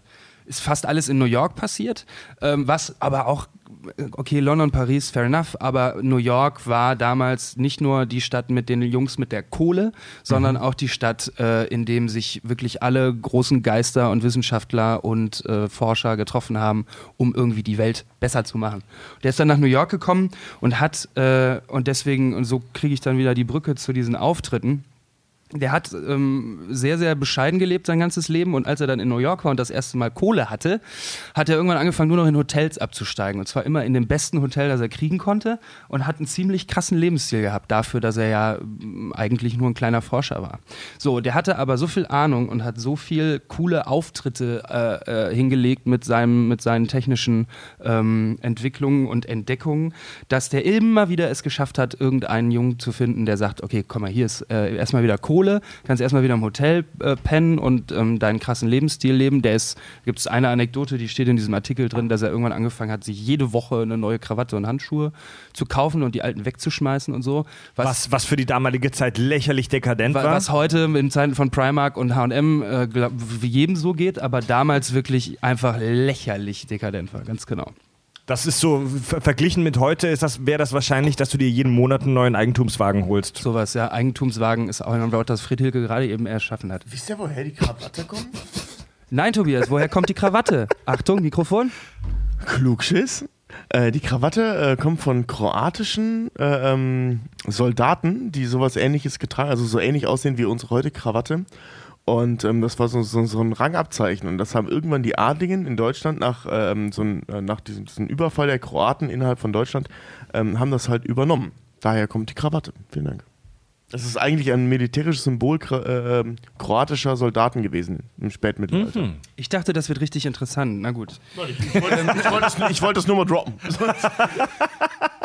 ähm, und ja, genau. Und was Tesla, was Tesla ihn, oder was ihn für uns irgendwie, abgesehen davon, dass er schon relativ viel entdeckt und entwickelt hat, äh, so, so interessant macht für uns als Charakter ist, weil wir uns ihn vorstellen können, wie man damals auch Steve Jobs gesehen hat oder immer irgendwie den kleinen Underdog, ähm, weil er sich natürlich im Hauptkonkurrenzkampf mit Thomas Edison befand, der damals schon eine, eine sehr große Berühmtheit in den USA war oder weltweit dann dementsprechend auch. Äh, sorry. Äh, auch ein Vorreiter der, der Elektrik, Elek des Stroms. Da, da, da vertut man sich an einer, äh, da vertust du dich und da vertut man sich schnell. Ähm, die Amerikaner haben bis eigentlich Ende des Ersten Weltkriegs und vor allem äh, bis zum Zweiten Weltkrieg weltgeschichtlich kaum eine Rolle gespielt.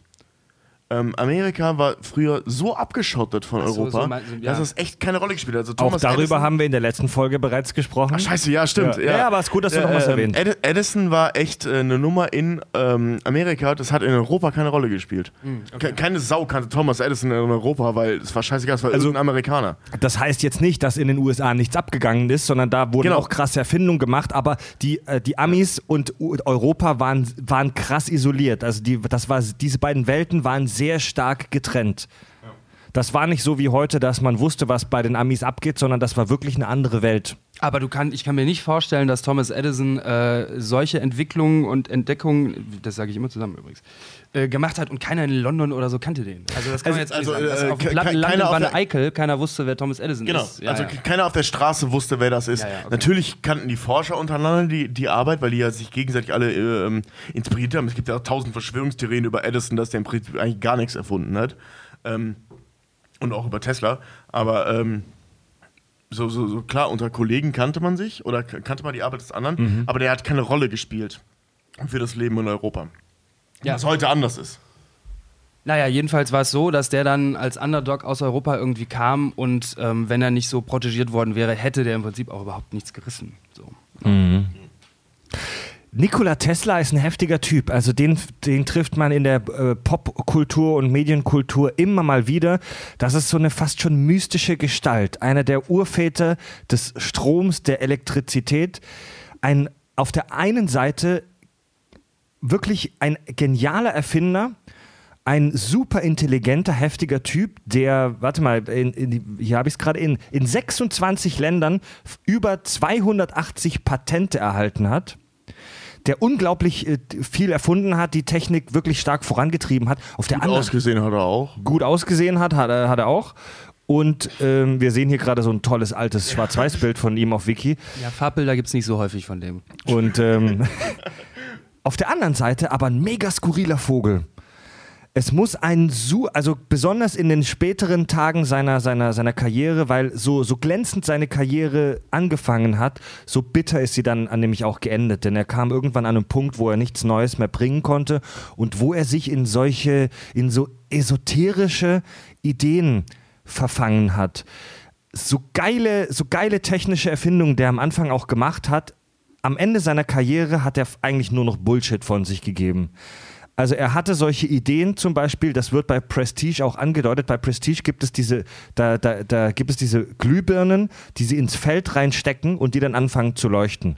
Und da fragt er ihn, wo ist der Generator? Und er meinte, über 15 Kilometer entfernt.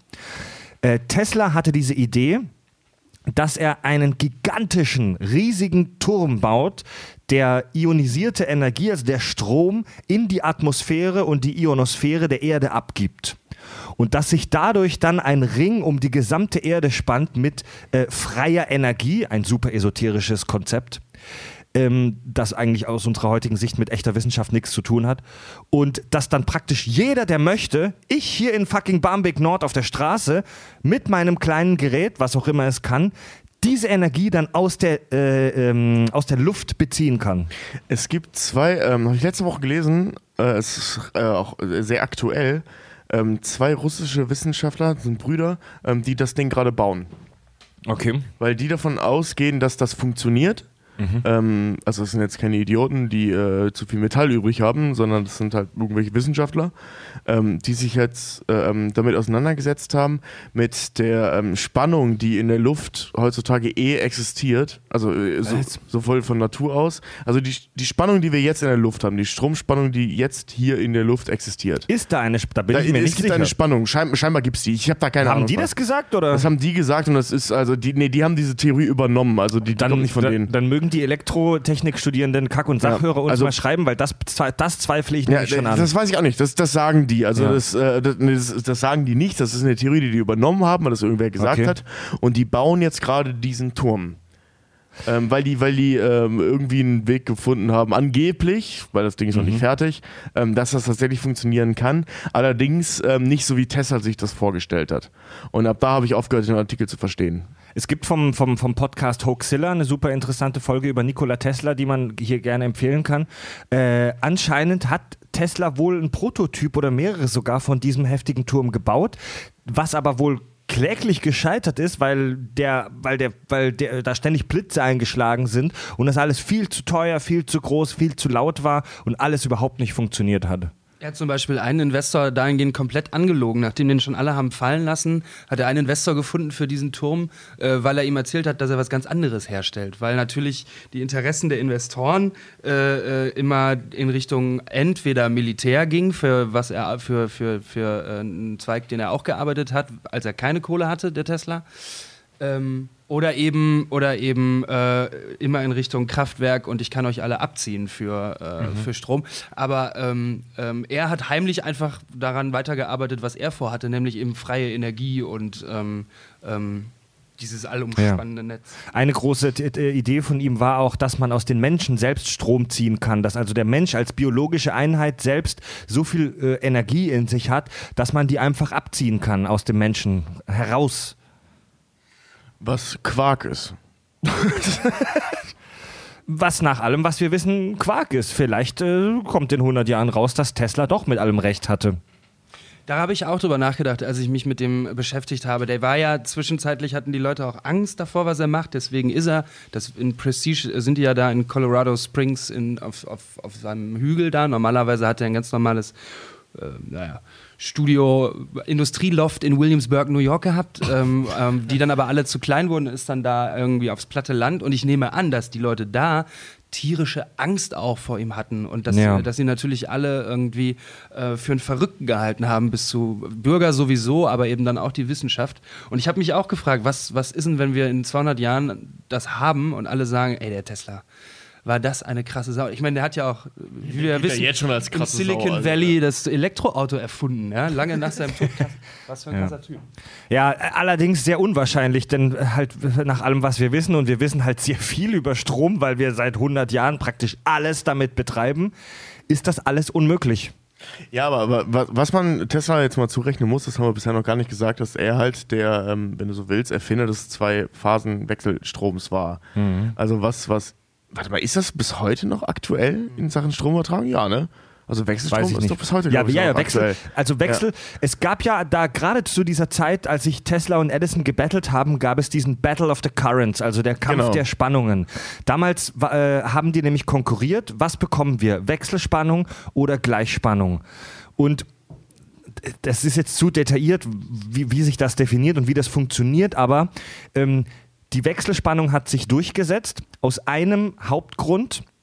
Sie lässt sich viel leichter über längere Strecken übertragen. Ohne den großen Energieverlust wie Gleichstrom. Ja, also diese, diese, diese Hochspannungsleitungen, die übers Land gehen, das ist alles, unser ganzes Stromnetz ist Wechselspannung, weil es sich sehr leicht über große Distanzen übertragen lässt. Jetzt ist es aber so, dass fast alle unsere Kleingeräte, also praktisch alles, was wir so im Haushalt haben, Fernseher, Computer, Smartphones, Küchengeräte etc., etc., etc., dass die alle mit Gleichstrom betrieben werden. Äh, diese, diese Netzteile, die wir haben, diese kleinen, schweren Blöcke, die wir mit uns rumtragen, kennt jeder. Laptop, Smartphone hat ja auch diesen Stecker. Man fragt sich relativ selten, wozu haben wir das überhaupt? Das sind Umwandler, die den äh, Wechselstrom in Gleichstrom umwandeln, weil diese kleinen Geräte Wechselstrom nicht vertragen. Die würden, glaube ich, ich bin jetzt kein Experte dafür, aber ich glaube, die würden da durchschmoren oder whatever. Ja. Und ähm, Krass, das wusste ich nicht. Ja, genau. Dafür sind die da. Dafür, das ist Deswegen, deswegen sind die so heiß. Wenn du dein Netzteil anfasst, äh, nachdem du dein Handy aufgeladen hast, ist das ja total heiß. Ja. Und das ist dieser Prozess, der da irgendwie für die Ja, Wärme sorgt. ja, ja. Und ähm, wie gesagt, ich bin, ich bin kein Experte, ich, ich memoriere hier nur, ich, äh, was hab ich, ich habe mal gelesen, äh, dass man mittlerweile technische Lösungen dafür gefunden hat, auch Gleichstrom problemfrei über längere Strecken zu übertragen. Und dass es eigentlich in unserer heutigen Welt praktikabler wäre, unsere Stromnetze alle mit Gleichstrom laufen zu lassen. Wäre es nicht sinnvoll, wenn ich eh, wenn wir eh alle Solarzellen und Windmühlen am Dach haben und die Strecken nicht mehr so lang sind, wäre das dann nicht auch sowieso möglich? Da, richtig, das kommt hinzu, dass, äh, dass die Stromversorgung der Zukunft dezentral ist. Dass es in der Zukunft, so vermutet man ja, nicht mehr ein großes Kraftwerk für ein ganzes Land gibt, sondern jeder hat sein eigenes kleines Kraftwerk auf dem Dach. Also worauf ich hinaus will, diese Umstellung des Stromnetzes ist halt nicht so einfach. Du kannst ein Stromnetz nicht einfach von Wechselstrom auf Gleichstrom umstellen. Äh, das ist ein riesengroßes Projekt. Und, aber man, aber muss, man es, muss trotzdem sagen, dass das krass ist von Tesla, dass der die Nummer erfunden hat. ja, wenn es so wäre, Darauf wollte ich eigentlich hinaus. Wenn unser Stromnetz mit Gleichstrom laufen würde, dann bräuchten wir diese ganzen schweren und klotzigen Netzteile nicht mehr. Dann könnte ich mit meinem Micro-USB-Kabel direkt in die Steckdose reingehen und bräuchte nicht dieses Zwischenstück. Naja, ob du jetzt, ob du jetzt äh, Gleichstrom hast und das in die Steckdose steckst oder ob äh, du so eine USB-Steckdose hast, die du ja in jedem Hotel findest heutzutage, Ja. wo das Ding halt in der Wand Ja. ist. Eigentlich für dich Es- als Endkonsument ist es eigentlich für In der Praxis macht es für mich jetzt keinen großen Stress, außer dass ich mit meinem Laptop immer dieses, dieses, dieses 500 Gramm schwere Scheißding mit mir rumschleppen muss. Aber es ist trotzdem ein interessanter Fakt auf jeden Fall. Das stimmt. Ich dachte, Gleichstrom gibt es gar nicht mehr. Seit 1900. Doch, praktisch alle unsere Kleingeräte, die wir vor uns haben, funktionieren mit Gleichstrom. Siehst du, und ich bin super ungebildet an der Stelle. Geiler Gut, dass es einen Podcast gibt, äh, wo klug geschissen wird und von dem du was lernen kannst. Eigenwerbung! Nicht, wenn ich das sage. Stimmt. Sag das nochmal. Der Podcast mit Klugschiss. Der Podcast mit Klugschiss, meine Damen und Herren. Es ist so witzig, dass Fred jetzt meinen Zettel hochhält, um zu gucken, was wir noch besprechen wollten. Ja, Tobi, hast du Ich noch was fertig, ich Interessantes? bin fertig mit meinen Hast du noch was Interessantes? Äh, äh, Notizen, weil meine Aufgabe war es herauszufinden, wie funktioniert. Gott, hör auf, diesen Penis in mein Gesicht zu drücken. unser Holzpenis, mit dem wir die Flaschen öffnen. Danke, dass du das noch aufgeklärt hast. Uns. Ja, Le Leute, Was, was noch sehr äh, ähm, spannend, so halbwegs war, ähm, ist das Aufkommen der Mentalisten gewesen. Äh, ähm, in Mitte der, des 20. Jahrhunderts ähm, bis heute auch gibt es diese Mentalisten. Uri Geller, äh, ne, The Next Uri Geller ist, glaube ich, vielen leider noch in Erinnerung geblieben, wo sich irgendwelche Affen auf die, äh, auf die Bühne gestellt haben und gesagt haben, ich kann deine Gedanken die lesen. Castingshow mit Uri Geller, ne? Genau, Meine das kam Fresse, und deswegen kam ich übrigens vorhin auf Psychologie. Ähm, ich habe das leider vergessen, ähm, dass ich deswegen darauf kam. Ähm, das kam mit dem Aufkommen der, äh, der, äh, der dann tatsächlich funktionierenden Psychologie. Ähm, das ist ähnlich wie der Rest ähm, der, der Zauberei, dass sie immer mit der Technik gegangen sind, kamen die Mentalisten, als die Psychologie ein ähm, Einzug erhalten hat, gezogen hat, ähm, als tatsächliche Wissenschaft und nicht nur als wir schneiden dir die Eier ab, ähm, haben die angefangen halt eben dieses recht ähm, unbekannte, also in der, in der Bevölkerung unbekannte Phänomene Psychologie zu nutzen, um Leuten auf den Sack zu gehen. Ähm, mittlerweile sitzt man immer da, ja, es ist halt sehr gezieltes Raten, äh, aber man muss jetzt sagen, die Leute in den 50ern, 60ern, die hatten keine Ahnung. Die meisten, ich meine, es gilt bis heute noch total idiote, unfassbar idiotischerweise, als so ein bisschen verpönt in Therapie zu gehen. Ähm, Das war in den 50ern völlig undenkbar. Also wer, wer äh, einen Psychologen aufgesucht hat, war ganz klar krank. So in den Leuten, in den Augen der Leuten. Was übrigens, ich möchte an der Stelle sagen, totaler Blödsinn ist. Wenn es euch schlecht geht, geht zu einem Therapeuten. Aber egal. Und ähm, ist ja heute auch nicht mehr so schlimm, aber früher völlig undenkbar. Also das hatte Ja. im, im Alltag hat Psychologie keine Rolle gespielt. Das galt als so ein bisschen Wissenschafts-Mambo-Jumbo, das irgendwelche Verrückten mit Hexerei. Verrückten machen. Nicht so fundiert wie Zähne ziehen, wenn es dir schlecht geht. Irre, ne? Aber sag mal, jetzt habe ich, jetzt hab ich mal eine Frage. Ja. Wenn mir ein Stück von meinem Darm entfernt wird, Tobi, kann ich dann nicht schneller scheißen? Ja, das rutscht so durch. Nachdenkendes Schweigen. Gute Frage. Wie, wie viel Darm hat so ein Mensch? Acht Meter, Meter, oder ja, was, ne? ja. Also wenn du jetzt nur noch siebeneinhalb Meter hast, dann müsstest du um, naja, Na, na um wie, siebeneinach, siebeneinhalbtel schneller scheißen, aber auch auch beschissener, Ja, beschissener verdauen, wollte ich gerade sagen. Das ist vielleicht eine dumme Wortwahl. Ah, Tobi, sorry, wir haben dich gerade unterbrochen. Wo waren wir gerade? Bei den Mentalisten. Ich finde deine Nummer viel spannender. Achso, das, genau. Ähm, ähm, dass die Mentalisten halt eben das ausgenutzt haben, dass keine Sau weiß, was Psychologie ist. Und äh, ähm, die, die wissen, was Psychologie ist, das eben für, äh, oh mein Gott, die behandeln nur äh, ähm, Irre, ähm, genutzt haben, um die Nummer auf die Bühne zu bringen. Heute weiß man, weil jeder Arsch sich mittlerweile mit Psychologie auskennt, äh, Internet sei Dank, ähm, dass das halt einfach irgendwelche dummen Tricks sind. Aber die ersten, die das genutzt haben, um wirklich einfach Gedanken zu lesen, in äh, sehr großen Anführungszeichen, ähm, waren halt die Kings. Ne? Da- Das war die neue Magie. Ja. Und das ist so viel zum Thema technische Entwicklung, ne? Es ist, ähm, ne? es war nicht nur die, die tatsächlich physisch-technische Entwicklung, sondern eben auch die Weiterentwicklung der Wissenschaften in allen Bereichen, die Zauberer bis heute ausnutzen. Uri Geller ist so ein unfassbarer Spast, Alter. Ich hasse das ist ihn. unfassbar. Ich hasse dieses Arschloch so sehr. Das ist wirklich einer der größten und dreistesten Betrüger, den es überhaupt nur gibt. Hast du mal die Geschichte von dem Mann durchgelesen? Hast du mal die Geschichte von dem durchgelesen? Nee, ich bin gerade voll überrascht, weil ich den halt nur so ein bisschen aus dem Fernsehen kenne. Das ja, was was habe ich denn verpasst? Der bei hat in den 70ern was, glaube ich, ne? Der hat praktisch ganz Amerika verarscht am laufenden Band. Also, das ist halt sein Job. Der ist halt Mentalist. Sein Job ist es, Leute zu verarschen. Weißt Und das, der, Ja. der, der war in dieser, das haben wir bei der, bei der ähm, Stranger Things Folge drüber gesprochen, diese ganze American Ultra Geschichte und so. Der war voll Teil von dieser ganzen Nummer. Der, der war, äh, der ist eingesetzt worden als Beispiel für, Parawissens äh, für, für, für parawissenschaftliche Phänomene und hat denen weiß gemacht, dass der wirklich Zauberkräfte hat. Echt? In dem vollen Wissen, dass der ein scheiß Zauberkünstler ist. Ohne also er Scheiß. wusste das ja, aber das wussten die nicht, weil die Amerikaner Idioten waren im Kalten Krieg. Also das ist total irre. Der hat die einfach systematisch verarscht. Regierungsbehörden hat denen vorgespielt, dass er magisch fähig kann. Und hat irgendwann ein paar Jahre später gesagt, ja, ja, aber ein cooler Trick, ne? Hä? Ich finde, da ist überhaupt kein Arschloch-Move dabei. Das finde ich ziemlich witzig, Es ehrlich. ist witzig, aber er ist halt echt. Das ist eine krasse Nummer. So. Ja, okay, die Amer stimmt. Ja, doch, die Amerikaner so vorzuführen, ist echt Das witzig ist doch, eigentlich. wenn der Typ sympathischer wäre, weil das, das, ist ja das, das ist Problem. eben das Ding, Wenn ja. der Typ sympathisch wäre und aussehen würde wie so ein Ryan Gosling, dann würden wir jetzt alle Filme darüber drehen, wie lustig der Typ war, der Ey, nein, Mann, nein, Mann, nein, Mann. Ey, ein, ein, ein, Der, der hat noch mehr Sachen gemacht. ein Hütchen, ein Hütchenspieler, der auf Mallorca Touristen abzockt. Der verbrennt wenigstens ein paar Kalorien bei seiner Tätigkeit.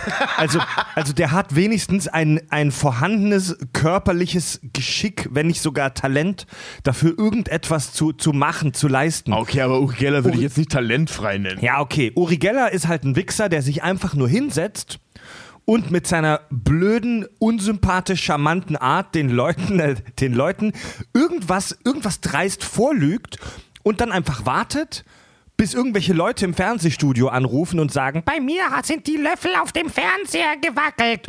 Und das ist dann sein Magic Shit.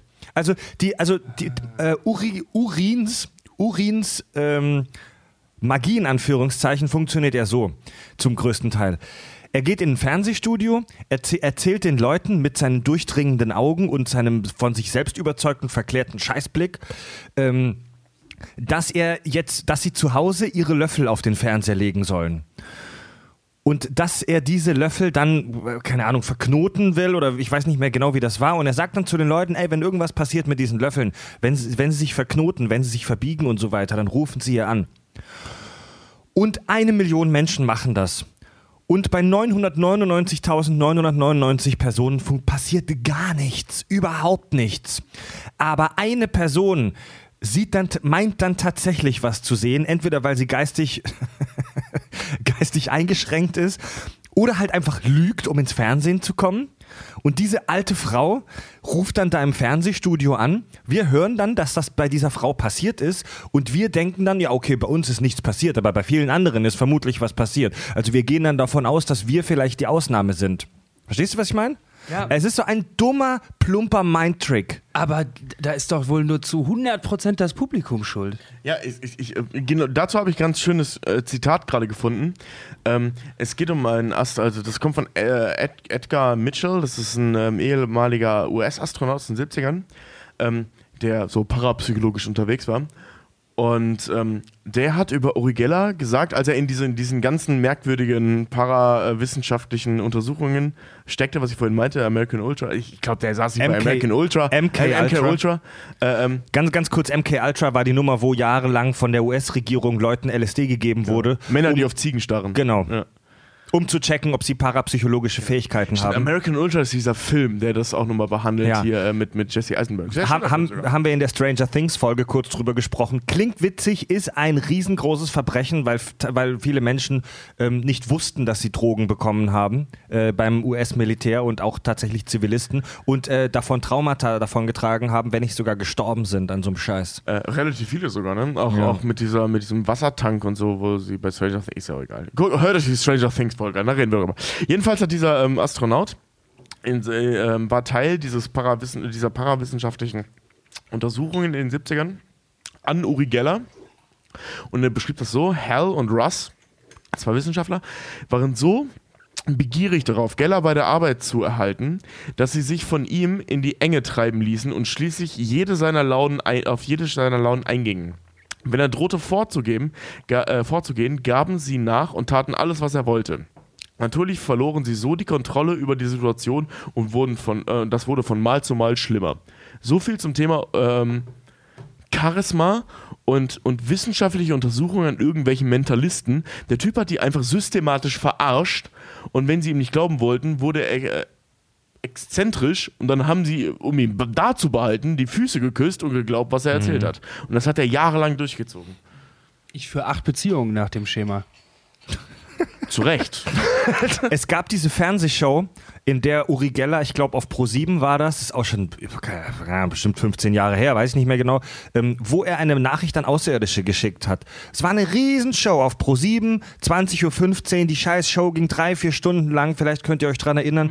Da konnte das Publikum Nachrichten, ich glaube damals noch per SMS, an den Sender schicken, die die dann... ähm, ich weiß nicht, wie der technisch möglich sein soll, aber Uri Geller hat praktisch auf, auf telepathische Art die SMS der Pro7-Zuschauer als Nachricht ins All rausgeschickt.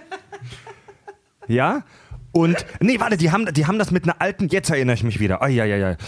Die haben das mit, einer, mit, einer alt, mit einem alten Teleskop in Russland gemacht. Ey, wenn du die Aufnahmen von dem Teleskop gesehen hast, wusstest du sofort, das Ding funktioniert seit 20 Jahren nicht mehr. Das war ein völlig durchgerostetes altes Kackteleskop, wo Teile gefehlt haben offensichtlich. Und ähm, Moment, das war gar nicht mit, Uri, mit Urins Telepathie, sondern die haben diese SMS in eine Datei gepackt anscheinend und dann durch dieses Teleskop ins All geschickt. Ich wette mit dir, die haben gar nichts rausgeschickt. Na egal, das war die Idee und Uri sollte dann mit seiner telepathischen Power ähm, die Außerirdischen auf diese Nachricht bringen. Irgendwie so ein verschwurbelter Scheiß. Ja. Andy und ich, den ihr aus, das, aus also Andy aus Pforzheim, den wir ja aus den Science-Fiction-Folgen kennen, er und ich, wir haben uns das gemeinsam angeguckt bei ihm zu Hause und haben mitgemacht. Wir haben auch eine SMS geschickt an Pro7. Unsere SMS war etwas extravagant. Wir haben, um es mal zusammenzufassen, die Außerirdischen beleidigt und dazu aufgefordert, die Erde zu invasieren. Was man halt so macht, wenn man, wenn man ein außerirdisches Leben treffen könnte. Fickt euch, erobert uns. So ungefähr. Und das wurde dann groß mit großem Tamtam -Tam rausgeschickt und im Nachhinein habe ich keine Ahnung, worüber die drei Stunden lang in dieser Show gesprochen haben. Und dann hieß es die ganze Zeit, ja, mit diesen blöden, attraktiven, dummen Pro-7-Moderatoren, ja, wir warten jetzt auf eine Nachricht der Außerirdischen, bla bla bla bla bla. Und, und der, der, der, der, das Payoff, also ganz am Schluss dieser dreistündigen Show, hieß es dann, ja, da sich unser Signal mit Lichtgeschwindigkeit bewegt, ähm, ist es jetzt gerade dabei, das Sternensystem zu verlassen. Vielleicht werden wir irgendwann, also ganz am Schluss haben sie dann die Real Facts erklärt. Vielleicht werden wir irgendwann mal Nachricht bekommen, die dann natürlich die gleiche Zeit, die sie dorthin gebraucht hat, auch wieder zu uns braucht. Das ist sehr, sehr, sehr traurig. Die Show ist Gott sei Dank auch gefloppt. Gott sei Dank, wirklich Gott sei Dank. Ich, ich benutze hier absichtlich eine religiöse Floskel. Es war wirklich, es war wirklich ein Verbrechen an der, an der, an der, an der Lebenszeit der Zuschauer. Und die sich das an der angeguckt Intelligenz haben. jedes Menschen in diesem Land, der sich das hätte angucken können. Fred ist einfach nur unendlich sauer, weil er 100 SMS geschickt hat, eine Telefonrechnung über 49 Mark hatte und voll Ärger mit seiner Mutter bekommen hat. Und nicht ein Alien zurückgeschrieben hat, du stinkst auch. Und diesen Frust über seine eigene Dummheit, die hat er jetzt hier wieder an euch rausgetragen. Ja.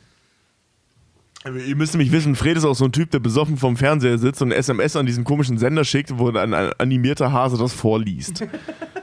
Ja, ich, ich, ich, ich setze halt auch, ich setze Ich halt auch. sagen, ich habe das auch schon mal gemacht. Arschvoll. Das war voll geil. Also- Nur Keramikpfannen dann. Es, seit, seit einer Woche ist ja jetzt die neue Star Trek-Serie, Star Trek Discovery, endlich draußen, worüber wir vielleicht auch irgendwann nochmal reden.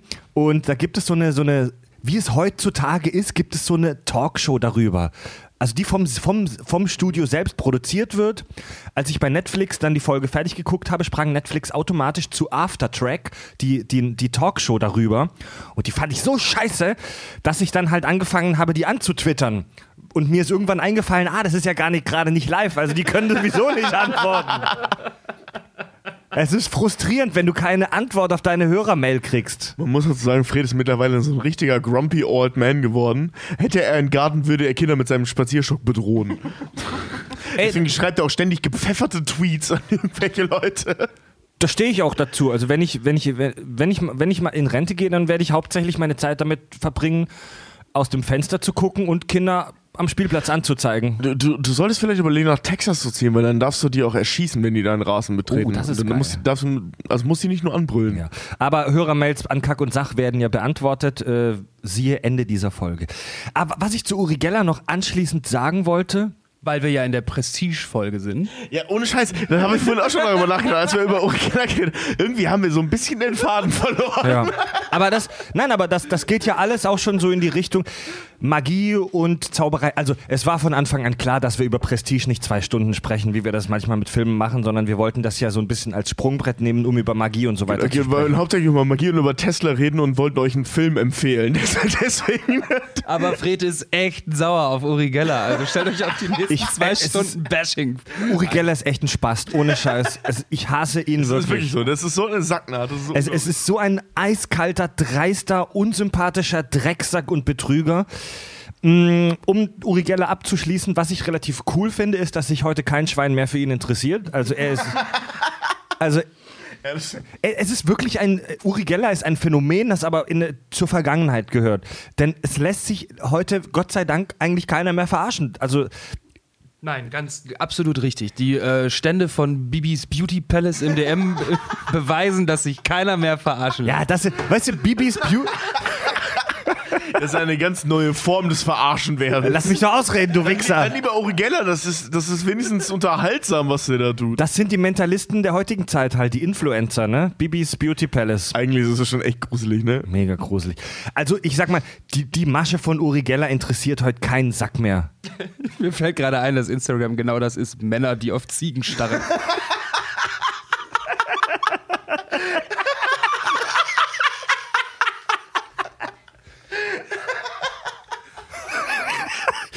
Alter, Traurig. Alter, das ist genial. Männer, Instagram, Monster, die auf Männer, die auf Ziegen starren. Nein, aber Uri Geller ist. Äh, Uri, ganz, ich, ich geb's zu, ich hoffe, er geht pleite und ich hoffe, er. ich hoffe, er lebt ein unglückliches Restleben. Was ich sehr schön gefunden hätte, ähm, ein, eins von den herausstechendsten Sachen von Houdini war, abgesehen von seiner Befreiungskünstlernummer, äh, der hat sich aktiv, und zwar wirklich aktiv, sein ganzes beschissenes Künstlerleben lang mit Spiritualisten oder wie die sich nennen, angelegt, eben unter anderem Mentalisten. Der hat Bücher geschrieben, um die bloßzustellen, der hat Fernsehshows gemacht, um die bloßzustellen. Der konnte nicht zaubern und der konnte eigentlich immer nur Fesseln aufschließen und hat Gott weiß wie viele Dietrich erfunden. Das hat er gemacht und der hat Mentalisten bloßgestellt. Ja. Und zwar wirklich reihenweise mit einer unfassbaren Medienwirksamkeit, weil er diese Leute gehasst hat. Warum? Keine Ahnung. Aber der hätte mal Uri Geller kennenlernen sollen. Ich lese hier gerade, ähm, im Jahr 2015 bot Uri Geller äh, seine Villa für 15 Millionen Pfund zum Verkauf an und gab an, nach Israel zurückkehren zu wollen. Vielleicht ist er ja wirklich pleite, geil. Nee, also vielleicht ist er privat ein netter Mensch, was ich mir nicht vorstellen kann, aber die Figur, die Figur Uri Geller will ich ins Weltall schießen. Ja, vielleicht kommt er ja mit einer Nachricht zurück. Ja. Ich tippe gerade was ein. Ach, diese 1 Million Euro Challenge. Ja, ne? das finde ich ja. nämlich super spannend. Da gab es, wenn ich das richtig verstanden habe, irgend so einen, so einen Moderator, der ähm, gesagt hat: Hör mal, du kriegst eine Million Mücken, wenn du das und das packst, aber das hat Uri Geller abgelehnt. ja. Weil es hätte rauskommen können, dass er ein Scharlatan ist. Also die, die, die, hier in Deutschland gibt die Gesellschaft zur wissenschaftlichen Untersuchung von Parawissenschaften, die GWUP, ein Preisgeld. Die, scheiße, der ist echt gewuppt. GWUP. Ja, diesen, diesen ey, ich habe schon mal, ich habe tatsächlich mal drüber nachgedacht, Mitglied von denen zu nehmen, weil ich das zu werden, weil ich das mega spannend finde, was die machen. Das ist halt so ein Verein. Ähm, und die bieten ein Preisgeld von 10.000 Euro an jemanden, der tatsächlich den Beweis für übernatürliche Fähigkeiten erbringt. Ich kann Bro große Butterbrote klein machen. Und ich kann machen, dass die Luft stinkt. Ja. Reicht das? Und das gibt es auch mit diesem, ich habe seinen Namen gerade vergessen, aber es gibt diesen, diesen amerikanischen ähm, Fernsehmoderator, der sich, so ein älterer Herr mit weißem Bart, ich glaube Randy irgendwas, äh, der sich auch zur Lebensaufgabe gemacht hat, solche Mentalisten und äh, Freaks als Betrüger zu entlarven. Und Mentalisten und Freaks. Sehr schön. Und äh, der, ja, keine, keine Färbung, alles ganz neutral, wieder dargegeben hier. Der bietet, der bietet eine Million Dollar demjenigen, der das schafft, das zu beweisen. Und es hat noch keiner geschafft. Es hat noch keiner geschafft. Naja, weil es halt, ähm, wie war das bei, bei ähm, Now You See Me? Es ist halt eine Mischung aus Psychologie und gezieltes Raten. Ja. Mentalismus. Also das ist. Naja, was soll es auch sonst sein? Ja. Magie. Also es, es ist eigentlich echt unspektakulär. Ähm, spannend an den Leuten sind eigentlich die, die das können. Also das ist echt eigentlich eine wirklich beeindruckende Leistung, wie sie das hinkriegen, so wirklich so gezielt ähm, ihre Menschenkenntnis und, und äh, ähm, ähnliches einzusetzen. Das ist schon beeindruckend. Problem ist nur, wenn du Uri Geller Ja. bist und dabei so ein Arschloch. Also es gibt, es gibt diverse Tricks mit diesen, also beliebtes sind ja diese Wünschelroutengänger. Bei dies, bei der GWUP kommen immer, ich habe da mal eine ganz spannende Reportage drüber ge- äh, in einem Podcast-Format gehört, bei dieser GWUP ähm, gibt es immer irgendwelche alten Säcke, irgendwelche Reichsbürger, die da ankommen und sagen, sie können das mit der Wünschelrute, ne? also dass du eben äh, Wasser spürst, durch alles durch.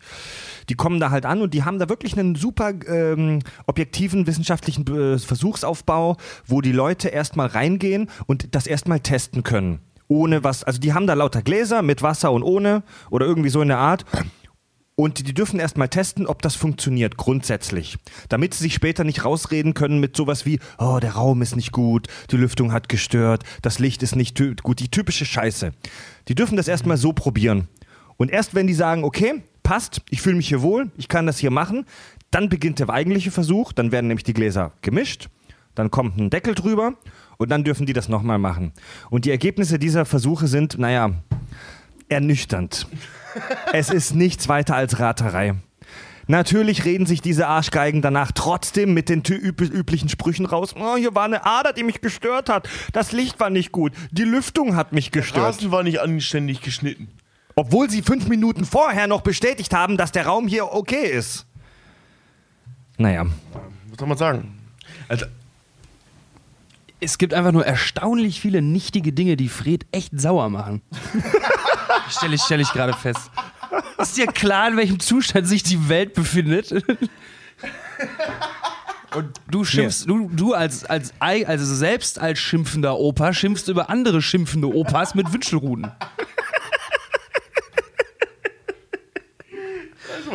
Die Welt brennt und du regst dich über Reichsbürger auf, die mit ihren Wünschelruten Wasser finden wollen. Ihr seht halt nicht den Gesichtsausdruck, den der dabei hat. Ist, der ist richtig, richtig sauer auf die Leute. Und, und auch auf Uri Geller, falls ihr jetzt erst eingeschaltet habt. So, die, hasst, Fred hasst Uri Geller aus völlig nichtigen Gründen. Also die, die Welt geht unter im postapokalyptischen Feuer im, Prä, im, im mitapokalyptischen Feuer und ich stehe halt da und mache mit irgendeinem so alten bärtigen Typ diesen wünschelroten Test und rede wütend auf ihn ein. Ihr stellt euch gegenseitig Falschparktickets aus. Scheiße, Mann, ey. Fred, du, du brüllst doch nachts auch Leute an, die auf dem Fahrrad kein Licht haben, oder? nee, aber ich habe aber mein neues Hobby ist, dass ich am, äh, an der Brücke am Bahnhof Barmbek Leute freundlich darauf aufmerksam mache, dass es verboten ist, Tauben zu füttern. Das ist dein Hobby? du hast doch das gerade als Hobby bezeichnet.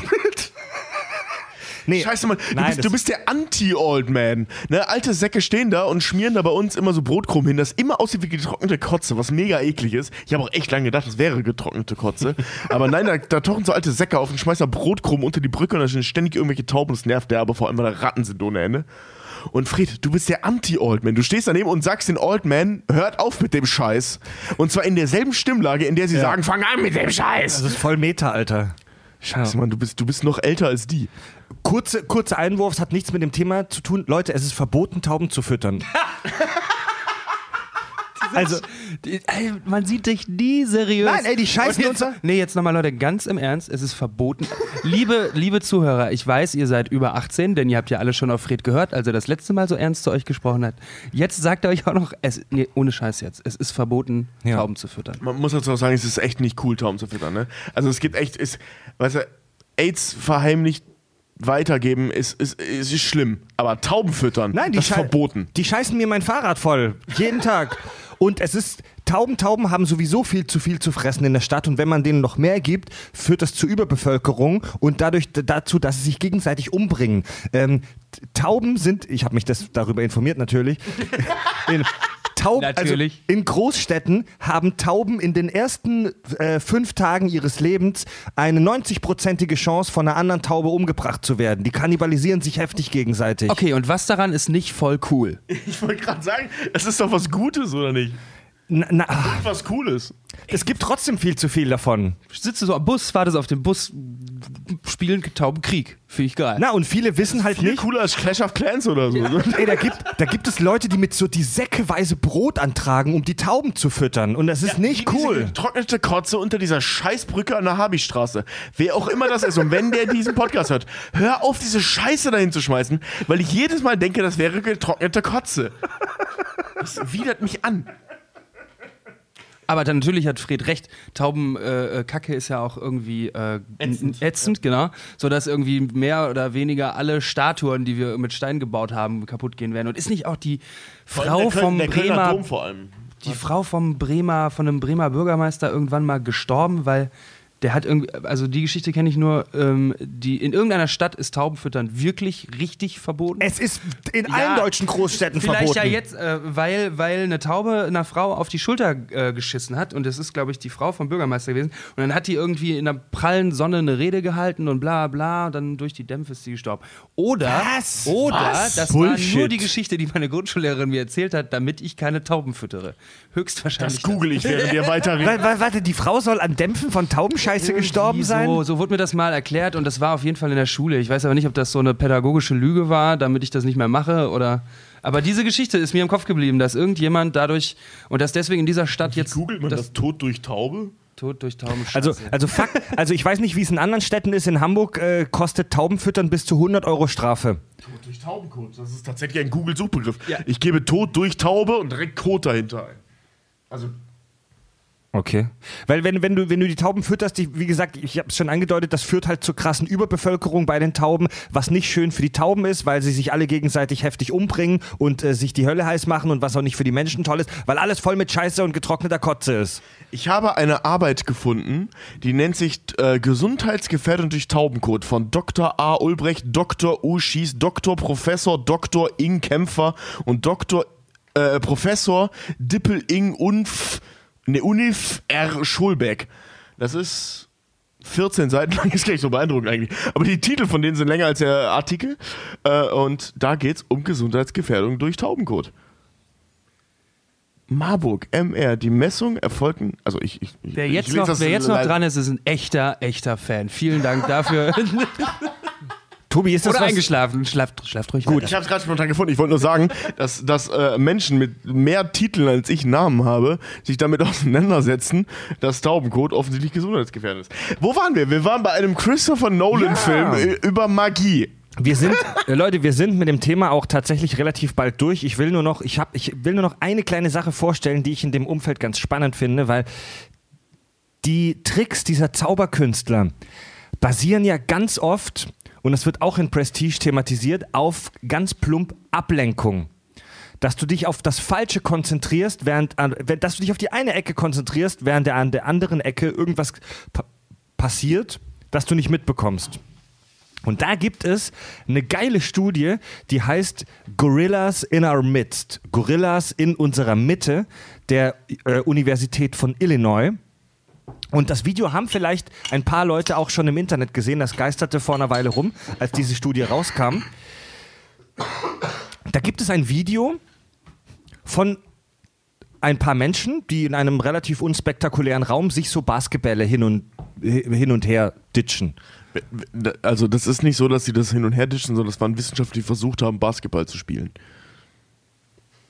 Wie bitte? Tobi wollte darauf Ich- ich hinaus, wollte witzig sein. Wissenschaftler nicht sportlich sind. Nee, ey, Sagte der Ja. 100-Kilo-Mann, der hier neben mir also wenn, Korrekt.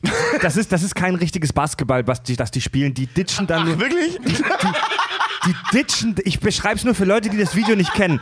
Die ditchen Das wirklich, Video auch nicht, aber also die ditchen super primitiv diesen Ball hin und her. Die eine Hälfte der Leute ist Basketball. Jetzt lass den Mann reden. die eine Hälfte der Leute ist weiß gekleidet, die andere Hälfte ist schwarz gekleidet, also So zwei ist das mit Teams. Sporttrikots, ganz ja. genau. Oh, halt doch dein Maul, ey. Weißt du, Fred, deine Geschichte ist super lame. Pass auf. Dann kommt plötzlich durch Godzilla! Bam! Mega die Story. Okay. Dreh dem dann einfach das Mikrofon aus. dann kommt plötzlich ins Bild ein Typ in einem Gorilla-Kostüm. Alter, ich war mit Godzilla gar nicht so weit weg. Ja? King Kong! Bam! King Kong taucht auf. Und der läuft einmal durch das Bild und es ist halt nicht so, dass dieser Gorilla unauffällig im Hintergrund da durchläuft, sondern der läuft mitten, genau durch die Leute. Und der bleibt sogar in der Mitte des Raums einmal kurz stehen und winkt in die Kamera und geht weiter. Das haben die verschiedenen Probanden vorgespielt. Und Ich bin sehr gespannt, worauf dieses Ja. Versuch, dieser Versuch Ich, ich hinausläuft. ahne es schon. Äh, Es gab bestimmt eine Gruppe äh, von Leuten, die das gesehen haben, die keinen Gorilla gesehen haben, richtig? Und, und es gab eine Gruppe von, von New Yorkern aus den 40ern, die schreien weggelaufen sind. Ja. ähm, die Leute haben die Aufgabe bekommen, die Ballwechsel zu zählen. Von, von diesem Team. Also die haben eine Aufgabe bekommen, sich auf was anderes zu konzentrieren. Ja. Und von den Leuten, die die Aufgabe bekommen haben, den äh, Ball zu zählen, haben nur 54 Prozent der Probanden diesen Gorilla entdeckt. Die wurden hinterher dann gefragt, ey, Was? habt ihr was Auffälliges gesehen? Habt ihr, und die haben so einen Fragebogen gekriegt mit, ey, wie viele Ballwechsel habt ihr gezählt? Ist euch was Auffälliges aufgefallen? Und letzte Frage war dann ganz direkt, ist euch der Gorilla aufgefallen? Und nur 54% der Probanden haben den Gorilla gesehen. Was?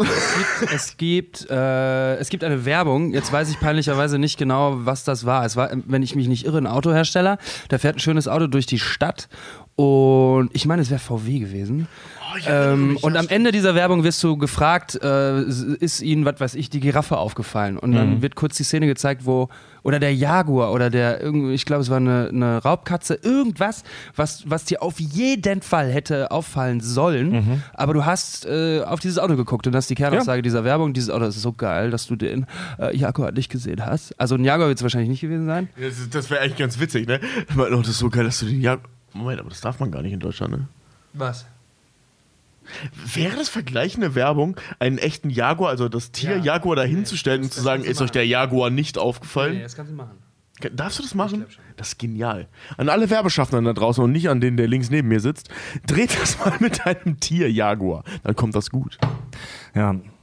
Weil das so eine gute Idee ist, habt ihr ja auch schon sieben Werbungen äh, gesehen, die das machen, Tobias. Nenn mir ein. Eben. Ja, das ist das sogenannte Phänomen der, der Unaufmerksamkeitsblindheit. Und äh, je die haben rausgefunden, die haben das mit verschiedenen Varianten gemacht. Es gibt auch eine Variante, wo durch das Video kein Gorilla, sondern eine Frau mit einem Regenschirm läuft. Die Frau mit Regenschirm, ja. die Frau mit dem Regenschirm haben deutlich mehr Leute gesehen als den Gorilla. Also Dinge, die dem ähnlich sind, auf das, was du dich konzentrierst, die erkennst du eher.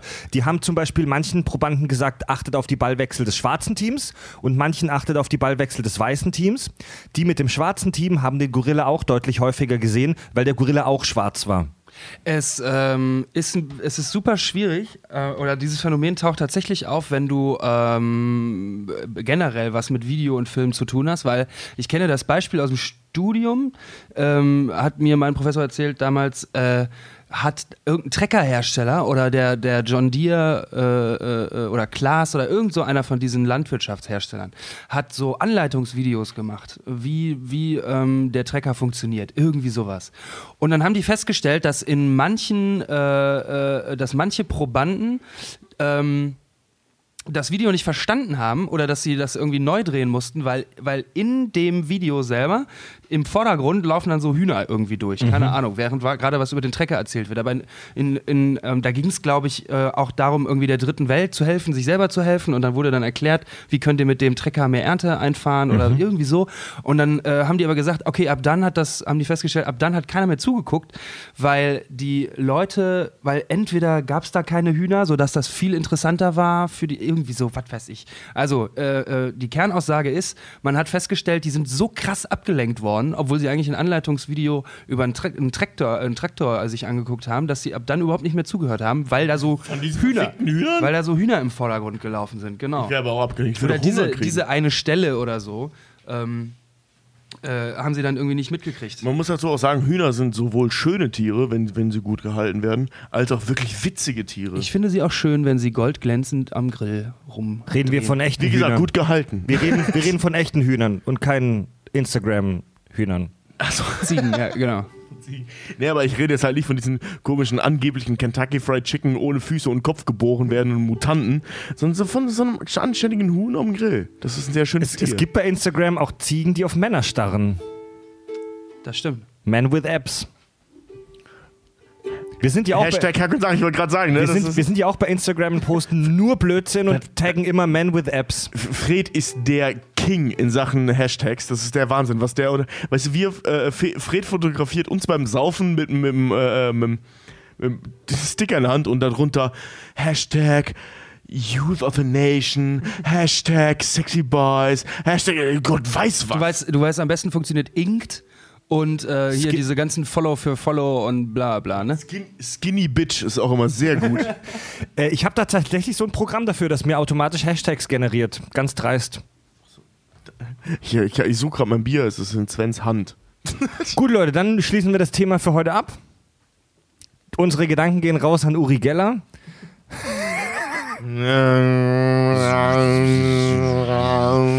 Und kommen damit zu den iTunes-Rezension. Gut gemacht, Sven. Zwei neue. ah, scheiße. Wir lesen alle iTunes-Rezensionen vor, die uns Hörer geben. Und wir haben zwei neue. Joa, äh, nee, acht anders, der, da ist der Username. Sheenkorb schreibt fünf Sterne, joa. Also ich höre den Podcast ja voll gerne, meine Püppi auch, wenn sie mal, wenn sie mal da ist. Soll ja nicht so lang werden hier, hab ich gehört. Deswegen geil anhören. Grüße an die Jungs, macht mal nur weiter, wa? Das ist ja geil. Äh, Hauptsache Huben. Ja. Danke, Sheen Korb. Die zweite Rezension kommt von Dieter der Dritte. Fünf Sterne, phänomenal gut. Ich bin begeistert von euch und von dem schlauen Kack, den man so lernt, wenn man euch hört. Sprecht ihr irgendwann noch über eine gewisse Sendung, die zu, zufällig einen ähnlichen Namen hat? Das fände ich super, weil ein Hoch auf die Sendung, auf eure natürlich auch, mein Kopf hat mehr Mauswissen und Kackwissen behalten als Schulwissen. Ey, eigentlich hat er ja recht. Ne? Darüber haben wir, also zumindest du vielleicht in deinem Grumpy Old Man Dasein, aber wir, wir als, als, als Drei-Mann-Schwarm Intelligenz haben noch nie darüber nachgedacht, mal eine Folge über die Lach- und Sachgeschichte Ja, aber was soll man darüber denn sagen? Christoph trägt immer denselben verschwitzten Scheißpulli. Was willst du denn mehr sagen? Verschwörungstheorien über die bekackte Maus, das ist doch genial. Nenn mir eine. Keine Ahnung, ich kenne nicht, ich habe nicht recherchiert.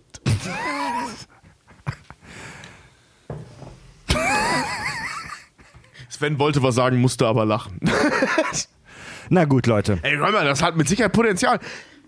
Genau wie die schwulen Ernie und Berts dieser Welt hat mit Sicherheit auch die Kack. Äh, die Scheiße nur mit der Maus was. Zum Beispiel, warum ist der Elefant kleiner als die Maus? Tschernobyl? Keine Ahnung. War das erste, was mir einfiel. Also, da gibt es mit Sicherheit Keine Sorge, ich habe ihm das Bier wieder abgenommen jetzt. Das ist wirklich eine gute Frage. Warum ist der Elefant kleiner als die Maus? Äh, das war John Hammond aus Jurassic Park. Der hat ja einen, einen Miniaturelefanten gehabt. was. Oh ja, stimmt. Ist das Zufall? Nee, Sendung mit der Maus ist älter als Jurassic Park, ne? Ja. Fuck. Ich hat. Hat Michael Crichton die Idee von der Sendung mit der Maus geklaut? Fuck, Mann, und da wird's derbe Meter. Wir müssen unbedingt mal über die Sendung mit der Maus Halt, reden. stopp, da gibt es doch auch den Vogel, also quasi der Dino-Nachfolger. Da rennt noch so ein Vogel rum. Alter, stimmt. Am Himmel. mich da? Da, da fliegt manchmal ein Vogel am Himmel bei der Sendung mit der Maus. Wir sollten auch übrigens auch mal eine Folge über die Sesamstraße machen, fällt mir gerade ein. Oh, da, da, das gibt, glaube ich, deutlich mehr her. Oh ja, geile Idee. Geile Idee, Alter. Abgefahrene Fantheorien über die äh, Sesamstraße. Mann, die Sesamstraße ist echt eine kranke Nummer. Hörerfeedback. Erstmal Geschenke, Geschenke. Vielen Dank an Manuel Petersilie. Er hat uns einen selbstgemachten LED-Kaki gemacht. Also der, der, der, so, eine, so, eine, so, eine, so eine Glasplatte, auf der unser Logo eingraviert ist und das von unten beleuchtet wird, sodass wir dann wie in so einem, wie in so einem geilen ähm, Fernsehstudio unser Logo im Hintergrund haben. Das kriegt einen Ehrenplatz bei unseren Video-Livestreams. Demnächst werden wir, ist mal wieder einer geplant, da könnt ihr das Ding bewundern. Wo ist das? Jetzt gerade? Das steht da auf meinem Regal, du Pflaume. Ach, scheiße, das ist halt echt derbe unsichtbar, wenn es nicht an ist. Es ist halt eine Glasplatte. Wenn das Licht nicht an ist, siehst du es kaum. Aber wenn das Licht an ist, ist es unser Logo in äh, wunderschönen LED-Farben. Manuel, ich möchte das jetzt äh, nochmal hörbar sagen. Äh, das ist echt super cool geworden. Und Ja. ich glaube, ich werde dich demnächst penetrieren, dass du mir noch viel mehr coolen Scheiß damit machst. Man, ja, Manuel ist so ein Typ, der einen 3D-Drucker zu Hause. Geil. Ja. Äh, dann vielen Dank an Alexander Horn. Er hat uns ein digitales Geschenk gemacht. Wir haben in unserem Premium-Feed ja eine Quizshow, die Stuhlprobe. Und da verlieren wir gerne mal den Überblick, wer gerade wie viele Punkte hat. Alexander Horn hat sich die Mühe gemacht, eine mega detaillierte und sehr praktisch ausgearbeitete Excel-Liste zu machen. Die denselben Fehler hat wie Fred. Es Die- fehlt eine Folge. die, äh, Moment, das klären wir gleich auf, ähm, mit der wir ab sofort auch arbeiten werden. Nein, es gab Gerüchte, dass es eine Stuhlprobenfolge nicht gibt, dass eine Folge fehlt. Das ist falsch. Die Folge 4 haben wir nämlich als Bonusfolge in unserem normalen, kostenlosen Genau, ja. Standardfeed veröffentlicht. Daran Brü denken. Brüste und Disney war das, glaube ich, ne? Genau. Ja. Gut, dann kommen wir jetzt zum richtigen Hörerfeedback. Captain Knotter schreibt: Kacke, Kacke, Kacke, was seid ihr mal wieder gut? Die Titanic-Folge ist echt ein Beispiel dafür, wie ein richtig gut recherchierter Podcast sein soll. Plus, Dank. plus wenigstens zwei irritierend laute und saftige Rülpser direkt ins Mikro, Mikro, damit es nicht zu trocken das Mikro bleibt. Ganz großer Respekt. Ich versuche mich selbst seit Anfang des Jahres auch als Podcaster und weiß daher ein bisschen einzuschätzen, was für ein Aufwand das ist, äh, den ihr da in der Vorbereitung für euren Cast betreibt. Und das jede Woche. Cameron hat immerhin Jahre zwischen zwei Filmen vergehen lassen. Im Übrigen. Äh, ja, aber äh, denkt an Camerons Anfangszeiten zurück. Drei Filme in einem Jahr, wovon alle drei die prägendsten Actionfilme der 70er waren. Also. Ja. Vielen Dank für das Kompliment, Captain Knotter. Er schreibt, im Übrigen schließe ich mich vehement einem Themenwunsch an. Winnie the Pooh. Ich liebe Winnie the Pooh, speziell wenn er Winnie der Pooh heißt und von Harry Rowold gesprochen wurde. Und kann es gar nicht abwarten, bis ihr den in eure kackverschmierten Finger kriegt. Ich bin bereit, die Demontage des Bären von sehr geringem Verstand mit eurer Hilfe abzufeiern. Das, das kommt echt überraschend häufig, dass wir über Winnie Pooh reden sollen. Mhm. Ich habe mir Winnie Pooh leider echt nichts an der Mütze. Ich habe ja. nie Winnie Pooh gesehen. Captain Knotter hat einen Buchtipp uns gegeben: Jenseits von Pooh und Böse, der Bär von enormem Verstand und die Philosophie. Da, über den Scheiß gibt's ein Buch, Alter. Philosophisch ist Winnie Pooh tatsächlich ein ziemlich geiler Geheimtipp. Ist das echt so? Ja, da gibt es so eine. Wie gesagt, ich habe es nie gesehen. Also überhaupt keinen Bezug zu. Äh, ich habe auch mal äh, äh, also erstens, also um das mal ganz kurz zu sagen, erstens ist jeder Charakter in Winnie Pooh eine ähm, ja, vielleicht hätte ich mich vorbereiten sollen. ähm, also der Puh, äh, nee, der, der Esel ist ähm, total äh, pessimistisch ja, und, und, depressiv vor allem. Und depressiv, genau, irgendwie so. Also in der Folge werdet ihr das bestimmt besser besprechen. So ein bisschen Aber wie bei Watchmen, jede Figur steht für eine philosophische ja, genau. Denkrichtung. Richtig. Okay, dann werden wir dich definitiv für die, für die Pooh-Folge einladen, weil äh, ich, ich bin mir nicht mal sicher, ob ich überhaupt mal was gesehen habe, außer diese Nummer bei Kingdom Hearts. Was ich gerade gesagt habe, war das exakt einzige, das ich darüber weiß. Das ist mehr als ich. ich wie gesagt, ich kenne Winnie Pooh nur aus diesem PlayStation-Spiel Kingdom Hearts. Ah, ja, okay. Ich habe auch nie eine Folge gesehen, aber es, aber es klingt spannend. Vielleicht setzt man sich damit mal auseinander. Stimmt nicht. Ich habe mal äh, einen Zusammenschnitt von einem Comic gesehen, wo Pooh in einem Loch feststeckt und äh, ähm, äh, hier dieses Schwein versucht ihn da rauszudrücken als Metapher für wie Analsex sich beim ersten Mal anfühlt. What? Ja, war, war schräg. Verstörend.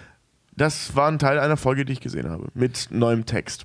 Vielleicht, vielleicht ist das der Grund, warum die Leute einen Podcast darüber hören wollen von euch, weil da so viel geiler, geiler Kram drinsteckt. Nein, nicht nur Analsex. Auch, hm. Also auch also, ernsthaft. Also, also, also auch ernsthaften Analsex. genau. Nächste Hörerzuschrift, der Mürgo Schmürgo schreibt, Sers Ibims ein Mürgo Schmürgo. Wie läuft das eigentlich mit der App Podcast Addict und dem Kack- und Sach Premium Feed? Funzt das zusammen? Ja, funktioniert einwandfrei. Ansonsten finde ich euch eigentlich ganz gut, aber ich muss euch dringend mal eine Kiste Bier schicken oder so. Klingt ja fürchterlich, was ihr da so zu euch nehmen müsst. Dann noch eine Sache. Moment, was soll das bedeuten? Okay. Hast du was gegen mein Holsten Edel? Oh, ich trinke heute einen Pilsner. Hast du was gegen mein sonstiges Holznähle? Dann, dann noch eine Sache, die mir tatsächlich richtig unter den Nägeln brennt. Ich weiß nicht, welche Leuchte von euch behauptet hat, äh, man bräuchte bei der Uhrzeit kein Dreiviertel, aber ich versuche es mal zu erklären. Du hast ein Viertel Glas Wasser. Wie voll ist es dann? Viertel voll. Ein halbvolles Glas? Halb voll. Eins zu drei Viertel gefülltes Glas, Viertel vor leer, nach deiner Logik dann, sagt kein Mensch. Und warum? Weil es scheiße klingt. So ist es auch mit der Uhrzeit. Viertel vor fünf klingt für mich wie Gehirnkrebs im terminalen Stadium. Wer hat das von uns behauptet? Äh, da haben wir uns mal drüber aufgeregt, weil Richard als Ossi das eben auch sagt. Ja, das Richard ist ein ostdeutsches Ding. Ja. Ähm, dass sie die Viertel drei sagen und so ein Blödsinn. Bullshit. Also wir als West- und Süddeutsche, die offensichtlich recht haben, ähm, sagen Viertel vor drei, weil das so richtig ist. Nee, ich sag auch Dreiviertel drei. Du sagst Dreiviertel drei? Ja. Du hast noch, wir kennen uns seit sieben Jahren oder so und du hast nicht einmal Dreiviertel drei gesagt. Weil wir uns immer zur vollen Stunde treffen. Du hast, ohne Scheiß, du hast noch nie Dreiviertel drei zu mir gesagt. Also ich glaube in meiner Heimat in, in, äh, in, in, ähm, in Pforzheim, genau zwischen Baden und Schwaben, das postapokalyptische Niemandsland zwischen Baden und Württemberg, da sagt man auch Dreiviertel drei auf jeden Fall. Du hast noch nie Dreiviertel drei gesagt. Noch nie. Vielleicht habe ich mich schon assimiliert. Vielleicht hast du schon mal vielleicht Dreiviertel vier gesagt, aber du hast noch nie Dreiviertel drei gesagt. Ähm, der Mirgo Schmirgo schreibt aber im Ernst, ihr passt schon, macht weiter so. Grüße aus Bamberg, Franken, Bier und so. Ah, das erklärt natürlich, wieso er Wieso er. Ah, okay, okay. Ich nehme alles zurück, was ich gerade über deine Forschung mit Bier gesagt habe. Bitte uns, schick uns Bier aus Franken. Ich liebe Bier aus Franken. Ja, wieso nicht? So viel geiles Bier aus Franken ist der Hammer. Dann haben wir eine Hörerzuschrift von Julia Katastrophal, die wir auch privat kennen. Das ist eine Freundin von uns, die, äh, die mit Tobi zusammenarbeitet auch. Ah, nicht direkt, aber ihr arbeitet beide auf dem Studio Hamburg-Gelände. Wir äh, arbeiten beide in derselben Firma auch. Also Äh, sie schreibt, Freddy, ich muss jetzt auch mal meinen Kack zu den Sachgeschichten ablassen. Als ihr heute Morgen den Link zur Jurassic Park Folge rausgehauen habt, dachte ich, ich bin im Kackhimmel. Dreieinhalb Stunden geil. Logorö für eine ganze Woche. Den Tag über habe ich euch also beim Scheißtronieren über die Dinos zugehört und jetzt sitze ich in der Bahn nach Hause, kurz vor Reeperbahn und die Folge ist zu Ende. Scheiße. Es stellt sich die Frage, ob ich länger gearbeitet habe, um euch weiterzuhören hören zu können oder ob ihr im Urin hattet, dass ich heute einen langen Arbeitstag habe. Sei es drum, ich liebe es, euch zu lauschen, auch wenn ich das im Real Life oft genug ertragen muss. Beim Podcast kann ich euch ausschalten, am Küchentisch leider nicht. Danke, dass ihr mir erneut einen Arbeitstag erleichtert habt. Wobei ich sagen muss, dass ihr ruhig mal wieder eine Frau an den erlauchten Kacktresen einladen könntet. Sexistische Kackscheiße. In diesem Sinne, gut Tschüss. Ich habe euch und eure Kakophonie lieb. Auf bald, die Fanin der ersten Stunde. Dazu muss man sagen, ähm, Julia ist diejenige, die den Küchentisch hatte, über den wir schon oft gesprochen haben, wo die Idee der Kack- und Sachgeschichten entstanden ist. Das, das, das ist der Ja. Küchentisch, wo die Leute gesagt haben, bitte hört auf, über Filme zu reden. Und wir beschlossen haben, wir fangen an, einen Podcast einfach drüber zu machen. Ja, Äh, ähm, also der ein oder andere fleißige Hörer erinnert sich daran, das ist ein paar Mal gefallen. Das war besagte Julia katastrophal. Und wir hatten auch schon die Idee, Julia an den Kacktresen einzuladen. Ähm, machen wir vielleicht auch nochmal. Ja. Eine kurze Zuschrift von Xaver. Leute, ihr irren Typen, ihr seid das Beste, was ich in 40 Jahren gehört habe. Sich fachlich mit so viel Unwichtigem zu beschäftigen, verlangt, verlangt mir Respekt ab. Es ist wirklich unterhaltsam. Danke, ihr habt meinen arbeitslosen Horizont enorm erweitert. Ja, ähm, Xaver, vielen Dank für die Zuschrift und weh, ich erwische dich beim Taubenfüttern.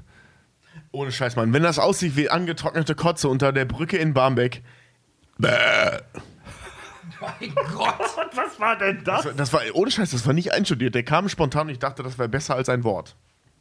Leute, wenn ich Was auch, einen, meine Damen und Herren, danke, Tobias. Wenn ich einen von den Hörern dabei erwische, wie er die Scheißtauben unter der Barmbeker Bahnhofsbrücke füttert, ich drück euch, wie bei einem Hund, ich drück euch mit der Nase in die Taubenscheiße. Meinst du, Uri Geller füttert Tauben?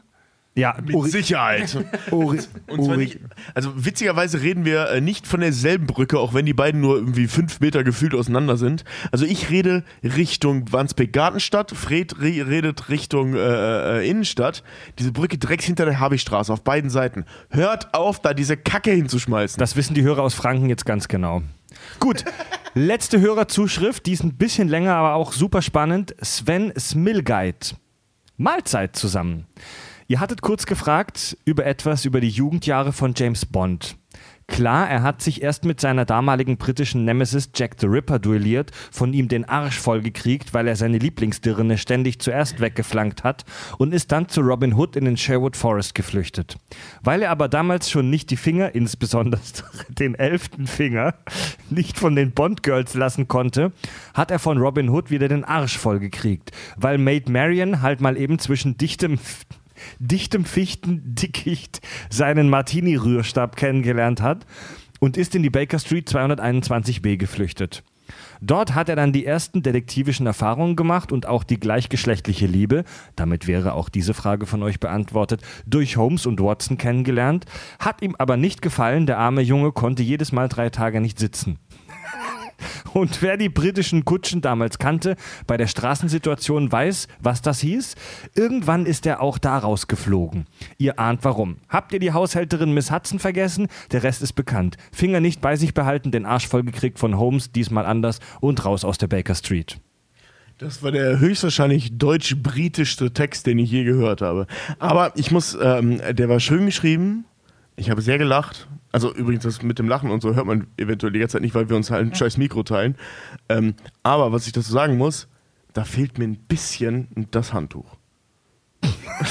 Das Handtuch? Ja, also wenn britische, äh, also wenn man einen Rundumschlag um die britische Literaturgeschichte macht, dann bitte auch Douglas Adams Handtuch Dann einfügen. bitte auch den Towel Day. Sven Smilgeit, vielen Dank für diese Fanfiction. Ähm, Mega lustig, ja. Die Mail geht aber weiter so. Schluss mit lustig. Es gibt eine mittlerweile siebenteilige Buchreihe Young Bond.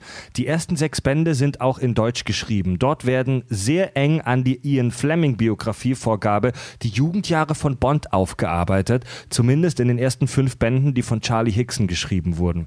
Danach wird es wässrig und äh, auch deutlich schlechter bedingt durch Autorenwechsel. Ich empfehle die Reihe nicht nur deswegen, weil sie sehr gut ist, wie gesagt, die ersten fünf Bände zumindest, sondern weil diese Prequel-Episoden durch die Nachfahren ihren Flemings äh, legitimiert und beauftragt wurden. Aus meiner Sicht kann man diese Reihe also durchaus als kanonisch bewerten, mindestens aber als qualitativ hochwertige Sekundärliteratur, mh, hm, quasi peer-reviewed, also fast. Ja, vielen Dank für den Tipp. Für alle Bond-Geeks, die Buchreihe Young Bond. Man muss sagen, wir sind keine Bond-Geeks, aber ich glaube, das hat Null. man in der Folge auch äh, dezent rausgehört. Null. Ähm, er schreibt dann am Ende seiner Mail noch, dass er sich äh, vorstellen könnte, dass wir mal eine Psychoanalyse der Bond-Girls machen. Im Stile der Dexter-Folge. What? Die ist, die ist recht simpel. Ähm, Vaterkomplex. Wie sollen wir denn eine, wie sollen wir denn eine, äh, wie sollen wir denn eine Psychoanalyse machen? Oder ich meine, ich sag mal, uns psychologisch beschäftigen mit Frauen, die dreieinhalb Frames im Bild sind und dann weggeflankt werden, wie du selbst es ausgedrückt hast. Und meistens nicht mal Text haben. Das ist schwer. Oder sehr wenig.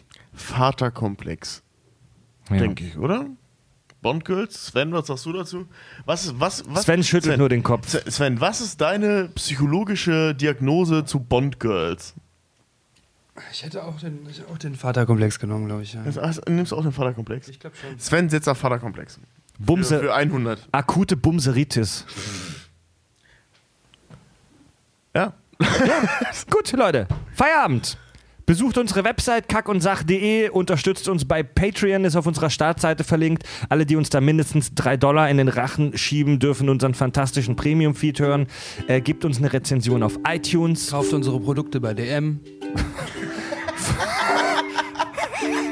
Folgt uns bei Facebook, bei Twitter, bei. Sein eigenes Deo herausgebracht. Swiped uns rechts bei Tinder, nicht vergessen. Swiped uns. Oh ja! Oh, das ist gut. Swiped uns rechts bei Tinder, verfolgt uns bei Instagram, edit uns gerne bei Twitch. Wir werden demnächst wieder einen äh, Livestream, äh, Video-Livestream machen.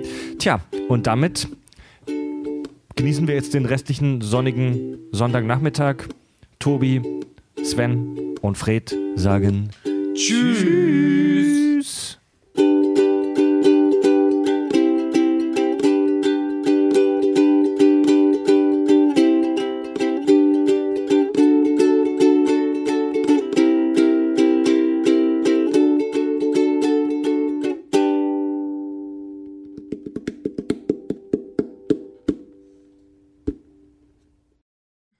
Es ist verboten, auf dem Boden liegenden Kojoten mit den Pfoten die Hoden zu verknoten. Nein, das heißt, es ist verboten, Toten, Kojoten die Hoden zu verknoten.